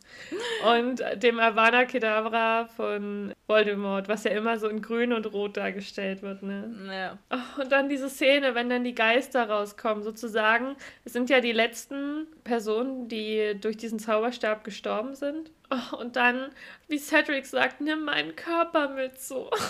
Und ja. dann Harrys Eltern wieder, so herzzerreißend, ne? Und ja. ich muss ja sagen, wenn Harry zurück, nicht appariert, äh, mit dem Portschlüssel reist und dann da so aufklatscht mit mit Cedrics Körper mm. und so mhm. weint und dann, oh nee, ich hasse das so sehr. Also ja. ich hasse das, weil ich so leide bei diesen Szenen. Die finde ich so schlimm. Ich finde auch die, also ich finde die Friedhofsszene, da kann man irgendwie noch so ein bisschen Abstand von gewinnen, aber als sie dann halt mm. wirklich mhm. da vor dem Labyrinth landen und alle sich so freuen und feiern und dann erst so nach und nach halt mm. begreifen, dass Cedric halt tot ist und dann am schlimmsten ist halt einfach Cedrics Vater, wie er wirklich so Oder? herzzerreißend da nach seinem Sohn schreit und. Ich finde in den ja. Büchern ja ultra unsympathischer Charakter. Aber in den Filmen, ich finde, also bei mir setzen die Tränen immer erst in der Szene ein. So bis, vor, bis dahin denke ich mir immer, huh, hm, ist, ist es schlimm und traurig, aber weinen muss ich immer erst, wenn Cedrics Vater anfängt zu rufen, mein Junge, ja. mein Junge, weil man halt auch so merkt, ich, also ich glaube, es ist halt wirklich so ein Trauma, wenn Eltern ihre Kinder sterben sehen, so. Ja. Da ist bei mir immer vorbei.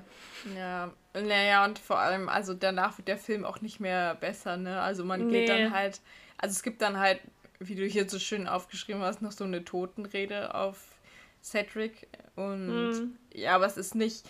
Was ich halt auch gut finde, dass sie danach nicht noch irgendeine Szene eingebaut haben, die so seinen Tod quasi schmälert oder so. Oder die mhm. Auswirkungen, die der Tod hat. Aber es schon sehr sad so wie der Film ja. auch endet. Also es ist so. Ich finde auch, ich fand es auch sehr gut, dass sie die letzte Szene nicht irgendwie witzig oder so gestalten haben, sondern nachdenklich. Das ist ja, wo ja. sie dann die äh, Schüler da verabschieden und Hermine so sagt von jetzt, also wo die drei so feststellen, von jetzt an wird alles anders werden. Ja, das regt so sehr zum Nachdenken an und trotzdem finde ich es gut, dass sie dann gezeigt haben, dass die drei aber zusammenhalten werden, ja. egal so wie schlimm die Zeiten werden. Und das fand ich ein sehr gutes Ende bei dem ja. Teil. Aber ähm, zwischendurch kommt ja dann noch die Moody ist gar nicht Moody Offenbarung. Ja, true. Sondern Moody sitzt in einer Kiste. das fand ich auch krass. Und da habe ich auch noch mal nachgelesen, weil ich mich nicht dran erinnern konnte. Tatsächlich wurde Crouch Junior dann mit dem Dementorenkuss bestraft. Ah, okay. Ah, der ist Geschichte. Ja. Zumindest geistig. Ja. Ja, aber das wirkt dann halt so nach Cedrics Tod und so auch nicht mehr so wichtig, ne? Also ja, ist, oder? Ja. Weil, weil ich finde, das Ende wird sehr doll durch Cedrics Tod bestimmt. Und ja. das war auch. Ich verstehe auch, warum sie das so gemacht hat. Weil man irgendwie lernen musste, von jetzt an sterben Leute so richtig. Hm, so. Ja. Ich glaube, wenn er halt auch nicht gestorben wäre, dann wäre es auch nicht so dann hätte man nicht so die Angst oder den Respekt vor Voldemort oder würde mhm. nicht ganz so seine Grausamkeit erkennen. Genau, so weiß man, er ist sogar, er ist zurück und das Erste, was er auch so tut, so oder halt mit seiner Wiederkehr, ist gleich erstmal ein Kind gestorben in dem Sinne sozusagen. Weil ich ja. meine, Cedric war 17 Jahre alt, der hatte sein Leben noch vor sich. Und Cedric ist halt auch so, er ist ja nicht mal, also es war halt auch so ein richtig sinnloser Mord, weil so, ja. Cedric hat, also der hatte ja null Berührungspunkte zu Voldemort und Voldemort mhm. hätte, also er hätte Voldemort auch komplett egal sein können. Aber einfach, ja. weil er halt einfach so böse ist, bringt er ihn einfach um. Ja. Tja, Luise, Einordnung, Teil 4. Das ist sehr schwierig für mich. Ja. Was sagst du? Mm, ich muss ja sagen, dass ich ihn immer mehr mag, den Film. Echt? Aber also die, die Grundhandlung, weißt du, wie gesagt, ich finde dieses ganze Love-Thema sehr problematisch umgesetzt. Mm. Und ich habe auch sehr viel abgeschalten, Aber eigentlich, aber ich darf jetzt auch nicht zu sehr nach den Büchern gehen. Eigentlich nee. liebe ich die Handlung aus der Feuerkelch, weißt du? Ja. Aber ich glaube, ich mehr, ich, ich mag, ich liebe halt die, die Handlung in den Büchern und ja. ich denke mir das dann immer so dazu, wenn ich den Film gucke. Aber den Film, ja, ist echt schwierig. Ja. Also ich würde ihn auf jeden Fall schon mal immer gucken, wenn er läuft. Und wenn ich halt dann nebenbei am Handy bin. Also ich weiß nicht, ob ich ihn sich sogar noch schlechter einordnen würde. Also Echt? weil war okay. Ich glaube halt auch, weil ich ihn schon so oft gesehen habe, würde ich ihn hm. jetzt nicht mal unbedingt einschalten, wenn er gerade läuft im Fernsehen. Ach doch, ich habe so ein paar Elemente, die ich halt an dem Film mag. Also deswegen, also ich freue mich halt, wie gesagt, immer, wenn ich die Zwillinge sehe ja. in dem Film. Ja, da ist halt so richtig, man ist, ist so richtig ambivalent bei dem Film. So, weil einerseits hat er richtig viele süße Szenen so und coole Szenen mm. und dann aber halt auch so richtig viele, die ich gern skippen würde. Ja, das ist, ich finde, der vierte Teil ist so ein ganz klassisches Problem von, den habe ich wirklich zu oft gesehen. ja, vielleicht müssen wir noch eine äh, Kategorie einführen mit einzelne Szenen, ja, aber den Rest skippen. Oder das ist die, die große Sonderkategorie für Harry Potter und der Feuerkelch. Ja, nee, naja, also, irgendwo zwischen wenn er gerade läuft und war okay. Ja, ist ja okay, wenn wir da auch ein bisschen unterschiedliche Meinungen haben. Also eigentlich schalte ich auch nie einen Harry Potter-Film weg. Deswegen würde ich ihn nicht tiefer einsortieren, aber eine echte Glanzleistung war es auf jeden Fall nicht. Nee. Und, und für Herzenfilm eigentlich Film, auch nicht unbedingt. Dann müsste ich ihn so begeistert gucken wie den ersten und den dritten, weißt du? Nur, dass ja. der dritte halt dazu auch noch richtig gut war. Aber ich gucke ihn nicht ganz so gerne wie den ersten, deswegen kann ich auch nicht sagen, es war ein Herzensfilm von mir. Also ich bin mit, wenn er gerade läuft, ziemlich zufrieden. Dann sind wir damit ja. durch. Und jetzt es ist geschafft. möchte ich gerne wieder, weil es so schön war beim letzten Mal, einen kleinen Test mit dir machen. Test, Test, Test, Test, Test, Test, Test.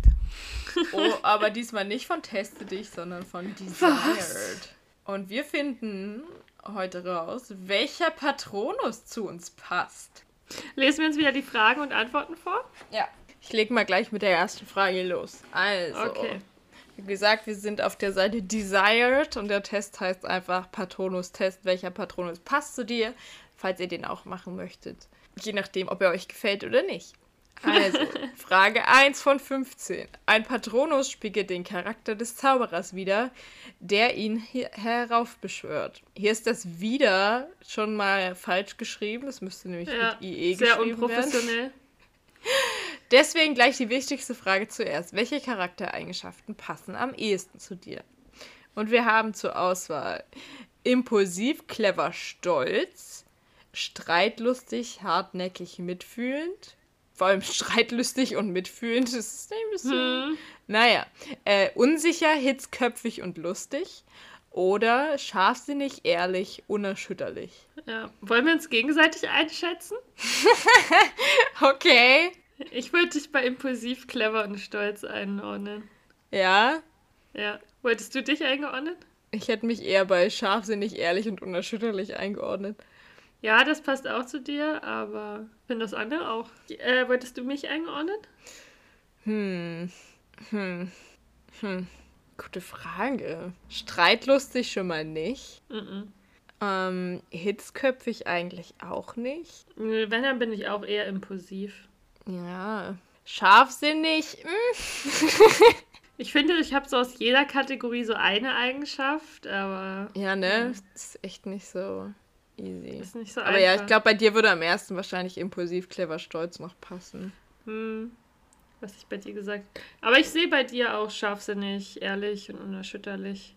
Ja, ich bin schon auch sehr impulsiv eigentlich. Ich bin, glaube ich, eher Find impulsiv ich als unerschütterlich. Weil manchmal, du bist auch immer sehr schnell so, du kannst auch diesen Rage sehr schnell manchmal auch bekommen. Ja. Clever sind wir sowieso beide, also wirklich. Ja. äh, Frage 2 von 15. Ein Patronus nimmt in der Regel die Form eines normalen Tieres an. Doch auch magische Wesen wie der Phönix von Albus Dumbledore können als Patronus dienen. Wenn du ein magisches Wesen als Patronus haben könntest, welches würdest du wählen?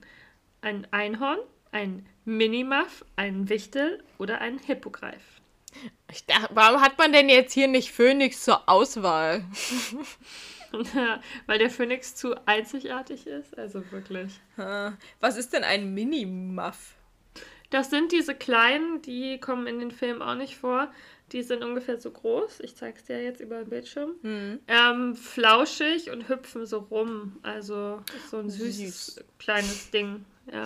Und Wichtel? Kann man auch als Haustier haben. Und Wichtel sind hier im zweiten Teil die Wesen, die Gilderoy Lockhart da in seine Unterrichtsstunde Ah, die. Viecher. Ugh, die sind ja, Ja. ätzend. Hm. Ach, ich würde, glaube ich, schon einen Hippogreif nehmen. Ja? Ja, weil die einfach fancy und krass sind. Ich würde tatsächlich die nervigen, hässlichen kleinen Wichtel nehmen. Echt? Why? Ich weiß nicht, ich finde das irgendwie cool. Weißt du, das Einhorn ist mir einfach zu übertrieben. Ja. Und den Hippogreif sehe ich bei mir nicht, weißt du? Hm. Und ein Minimuff ist mir zu niedlich. Also bei der Auswahl tendiere ich schon eher zu den kleinen garstigen Wesen, weil ich manchmal auch ein bisschen garstig bin, weißt du? Ja, okay. Frage 3. Endlich kam der Brief. Elf Jahre musstest du warten, doch nun steht fest, du wurdest in Hogwarts angenommen. Ein Tier darfst du mit in die Zauberschule nehmen. Für welches entscheidest du dich? Eine Eule, eine Katze, eine Ratte oder einen schrumpfhörnigen Schnarchkackler? Was auch immer das sein Das soll. ist, wir haben ja schon mal geklärt, wir sind Katzengirls. Ja, da fällt die Frage nicht schwer. Ja, Frage 4 von 5. fällt auch nicht so schwer. Erst die aufregende Fahrt mit dem Hogwarts Express und nun steht ihr auch noch vor der gesamten Schule und müsst in ein Haus einsortiert werden. Ehrlich bist du an der Reihe. Äh, endlich. Endlich bist du an der Reihe und Professor McGonagall platziert den sprechenden Hut auf deinem Kopf. Welches Haus schlägt er für dich vor? Ja, gut, dass wir das in der letzten äh, Folge geklärt haben. Ja, sonst hättest du jetzt schon wieder so eine Sinneskrise bekommen. ja. Frage 5. Schon gleich nach deiner ersten Woche in Hogwarts ist klar, dies ist keine gewöhnliche Schule und auch der Unterricht unterscheidet sich sehr von dem, was du aus der Muggelwelt gewohnt bist. Welches Fach gefällt dir denn am meisten? Kräuterkunde, Verteidigung gegen die dunklen Künste, Zaubertränke oder Zauberkunst? Ja, Zaubertränke. Bei mir wäre es, glaube ich, Zauberkunst. Also, bei den anderen war ja immer nur Verteidigung gegen die dunklen Künste halt als Auswahl. So Mhm. für Zaubersprüche, die angewendet werden. Äh, angewendet werden. Ja, aber ich glaube, Zauberkunst wäre so das, was mir am meisten Spaß machen würde. Interessant. Herzlichen Glückwunsch. Deine erste Woche in Hogwarts ist rum. Hast du auch schon ein paar Freunde gefunden? Also, ähm, ja, ich habe schon einen sehr großen Freundeskreis oder ich komme mit allen gut klar, habe aber nur ein, zwei gute Freunde. Oder nein, ein bis zwei beste Freunde reichen mir, aber auch mit den anderen will ich möglichst wenig zu tun haben. Oder nein, aber ich bin auch am liebsten allein. Ähm, ich glaube, bei mir wäre es, ich komme mit allen gut klar, habe aber nur ein, zwei gute Freunde. Hm. Bei mir wäre es eher nein, aber ein, zwei beste Freunde reichen mir auch. Aber ich, obwohl stimmt, ich, ich habe gerade den zweiten Teil der Antwort vergessen. Ich will jetzt auch nicht, nee, dann auch eher mit, ich komme mit allen klar. Ohne das, ich will mit den anderen nichts zu tun haben, wäre es schon eher meine Antwort gewesen. Ja, Ich hasse so asozial so bist du dann doch nicht. Nee. Es hat etwas gedauert, aber nach fast sechs Monaten kommst du mittlerweile ganz gut in Hogwarts zurecht. Wo hältst du dich in deiner Freizeit am liebsten auf? Ich gehe gerne in den verbotenen Wald und suche nach seltenen magischen Kreaturen. Im Speisesaal Rinderbraten, Würstchen, Salzkartoffelpudding, Eiscreme, Apfelkuchen. ähm, ich gehe in meiner Freizeit immer in die Bibliothek. Dort ist es so schön ruhig und man kann wunderbar an den Hausarbeiten arbeiten. Oder ich bin am liebsten in der Eulerei. Von dort oben kann man ganz Hogwarts sehen. Ach, bei mir Bibliothek. Ganz. Also, ich würde, glaube ich, den Speisesaal nehmen. Ein, einmal wegen des Essens, aber auch, weil ich glaube, dort ist so eine richtig coole ähm, Atmosphäre, wo man dann halt so mit seinen Freunden quatscht. Ja, Und ich stelle es mir ein bisschen so wie in der Mensa vor, nur halt mit geilem ich musste Essen. gerade auch an die Mensa-Zeit denken. ja. Ja. Nee, aber der introvertierte Mensch in mir tendiert dann doch eher noch zur Bibliothek. Ja, du willst dich doch nur in der verbotenen Abteilung rumtreiben und perverse Zauberbücher lesen. Was? Nein, eigentlich möchte ich heimlich den Zwillingen Nachhilfe geben. Also, ah, okay. Obwohl du jünger bist als sie. natürlich, aber ich bin trotzdem qualifiziert genug. True. Frage 8. Ein Troll wurde in den Kellergewölben gesichtet. Wie reagierst du? Ähm, ich mache mich auf den Weg, um das Biest selbst zu erlegen. Gaston! ähm, ich, oder ich scherze darüber, dass Snape seine Frau wohl nicht im Griff hat. Muss für den Rest des Schuljahres Zauberkessel schrubben. Wow. Uff. Ähm, oder ich erfahre erst am nächsten Tag davon, wenn alles bereits vorbei ist. Oder ich befolge die Anweisungen der Lehrer und gehe schnell zurück in den Gemeinschaftsraum. Also ich sehe mich sehr bei, ich scherze darüber, dass Snape seine Frau wohl nicht im Griff hat. Äh, Ich und ich würde mich aber auch sehr gut dabei sehen, dass Snape mich genau dabei erwischt und Ja, ich richtig und eins von ihm übergezogen bekomme. Auf jeden Fall. Ich bin ja natürlich, du nennst mich ja ein Schisser, ich befolge den Anweisungen der Lehrer. Ich hätte sogar eher äh, bei dir, also ich hätte dir auch zugetraut, so du bist einfach den ganzen Abend in der Bibliothek und erfährst Das dann erst am stimmt. nächsten Tag davon. Das könnte natürlich auch sein. Aber ich kann meine Antwort nicht mehr changen. Also. Ein, aber eins von den beiden ist schon sehr Ja. realistisch, ja. Nach der ganzen Aufregung mit dem Troll freust du dich am Wochenende endlich in Hogsmeade entspannen zu können. Was machst du als erstes? Ich gucke mir sofort die heulende Hütte an und untersuche sie auf Geister. Erstmal mit ein paar Freunden in das Drei Besen und zum Aufwärmen ein paar Butterbier trinken. Ich begebe mich sofort nach Derwisch und Banges. Banks? Banges? Derwisch und Ich Banges? glaube Banks, oder? Banks? Na egal. und decke mich mit neuen magischen Gerätschaften ein. Oder ich hole mir im Honigtopf einen Jahresvorrat an Bertibots Boden jeder Geschmacksrichtung, Schokofröschen und zischenden Wispies und verbringe den Rest des Wochenendes mit Bauchschmerzen auf der Krankenstation. Oh mein Gott, das bin nur ich. Wenn ich dann wieder so übertrieben viel Süßkram in mich reinstopfe und erst im Nachhinein merke, ach scheiße, davon bekommt man ja Bauchschmerzen. Ich würde mir, glaube ich, die ganzen Zauber-Gadgets holen ah, interessant. Und mein Geld ausgeben, was ich nicht habe. Ach, hier kommt wieder eine Lieblingsfrage für dich. Frage 10. Nach über 200 Jahren findet das Trimagische Turnier wieder statt. Und Hä, der das findet nur alle 200 Jahre statt? Weiß ich nicht. Ähm, spuckt ausgerechnet deinen Namen aus. Wie bereitest du dich auf die Wettkämpfe vor? Ähm, Ich mache nicht mit, schon vergessen. ich lasse alles auf mich zukommen. Irgendwie werde ich da schon durchkommen. Das Ministerium würde schließlich nie so etwas genehmigen, wenn es wirklich gefährlich wäre. Oder? Oder ich suche Hilfe bei meinen Freunden und lasse mich vor allem beim Training unterstützen. Schließlich will ich ja nicht wie der letzte Depp dastehen. Oder ich schließe mich für mehrere Wochen in die Bibliothek ein und lese alles, was über das triegerische Turnier, was ich in die Finger bekommen kann. Oder ich habe kein Problem mit Prüfungen und verlasse mich darauf, dass mir spontan etwas Cleveres einfällt. Hm. Jo, ich würde Hm. mir Hilfe bei Freunden suchen. Also ich wäre halt, ich glaube, ich würde halt so denken, dass man da eh nicht wirklich für trainieren kann. Und deshalb wäre ich wahrscheinlich so, hm, wird schon schief gehen. Ja, Und ich würde auch so mit dem naiven Glauben daran gehen, dass das Ministerium nichts machen würde, was mich ernsthaft gefährden könnte. Oder ich würde es mir zumindest einreden. okay. Der Weihnachtsball steht vor der Tür. Ohne Begleitung kannst du dich dort natürlich nicht blicken lassen, weil äh, als Mädchen ist es einfach nur traurig. Zitat Ron. Wen bittest du, mit dir zum Ball zu gehen? Ich frage nicht, ich lasse fragen. Ich werde vermutlich nicht hingehen. Ich schiebe es so lange vor mir her, bis ich mit jemandem aus dem ersten Jahr gehen muss. Ich frage selbstverständlich meinen Schwarm. Ja. Das Ding ist, bei mir wäre es wieder so, ich hätte niemanden gefragt. Und wenn mich niemand gefragt hätte, wäre ich wahrscheinlich nicht hingegangen und hätte den ganzen Abend heulend auf meinem Zimmer verbracht. Also ich glaube, ich würde einfach meinen Schwarm fragen. ja, du bist ja auch selbstbewusst. Also ich jetzt auch, aber ich gehe mal ein bisschen davon aus, wie ich in der Schule gewesen wäre, so im so. Hogwarts-Alter. Nee, ich gehe von meinem jetzigen Ich aus. Ja, ich werde, ich tippe trotzdem an, ich werde vermutlich nicht hingehen. Okay. Auch wenn ich so gerne hingehen würde. Ich würde dich einfach fragen, Sophie. Oh, voll cute. Ja. Ich würde natürlich ja sagen. Beziehungsweise, ich, würd, ich hätte wahrscheinlich schon meinen Schwarm gefragt, aber ich würde dich einfach trotzdem mitschleifen und so sagen, hey, okay. wir können doch auch einfach zu dritt gehen. Ja, sehr schön. okay, nächste Frage. Die letzten Wochen waren noch einmal besonders hart. Doch jetzt hast du deine Zack-Prüfungen erfolgreich gemeistert, oder nicht? Wie glaubst du denn, dass deine Prüfungen abgeschlossen wurden?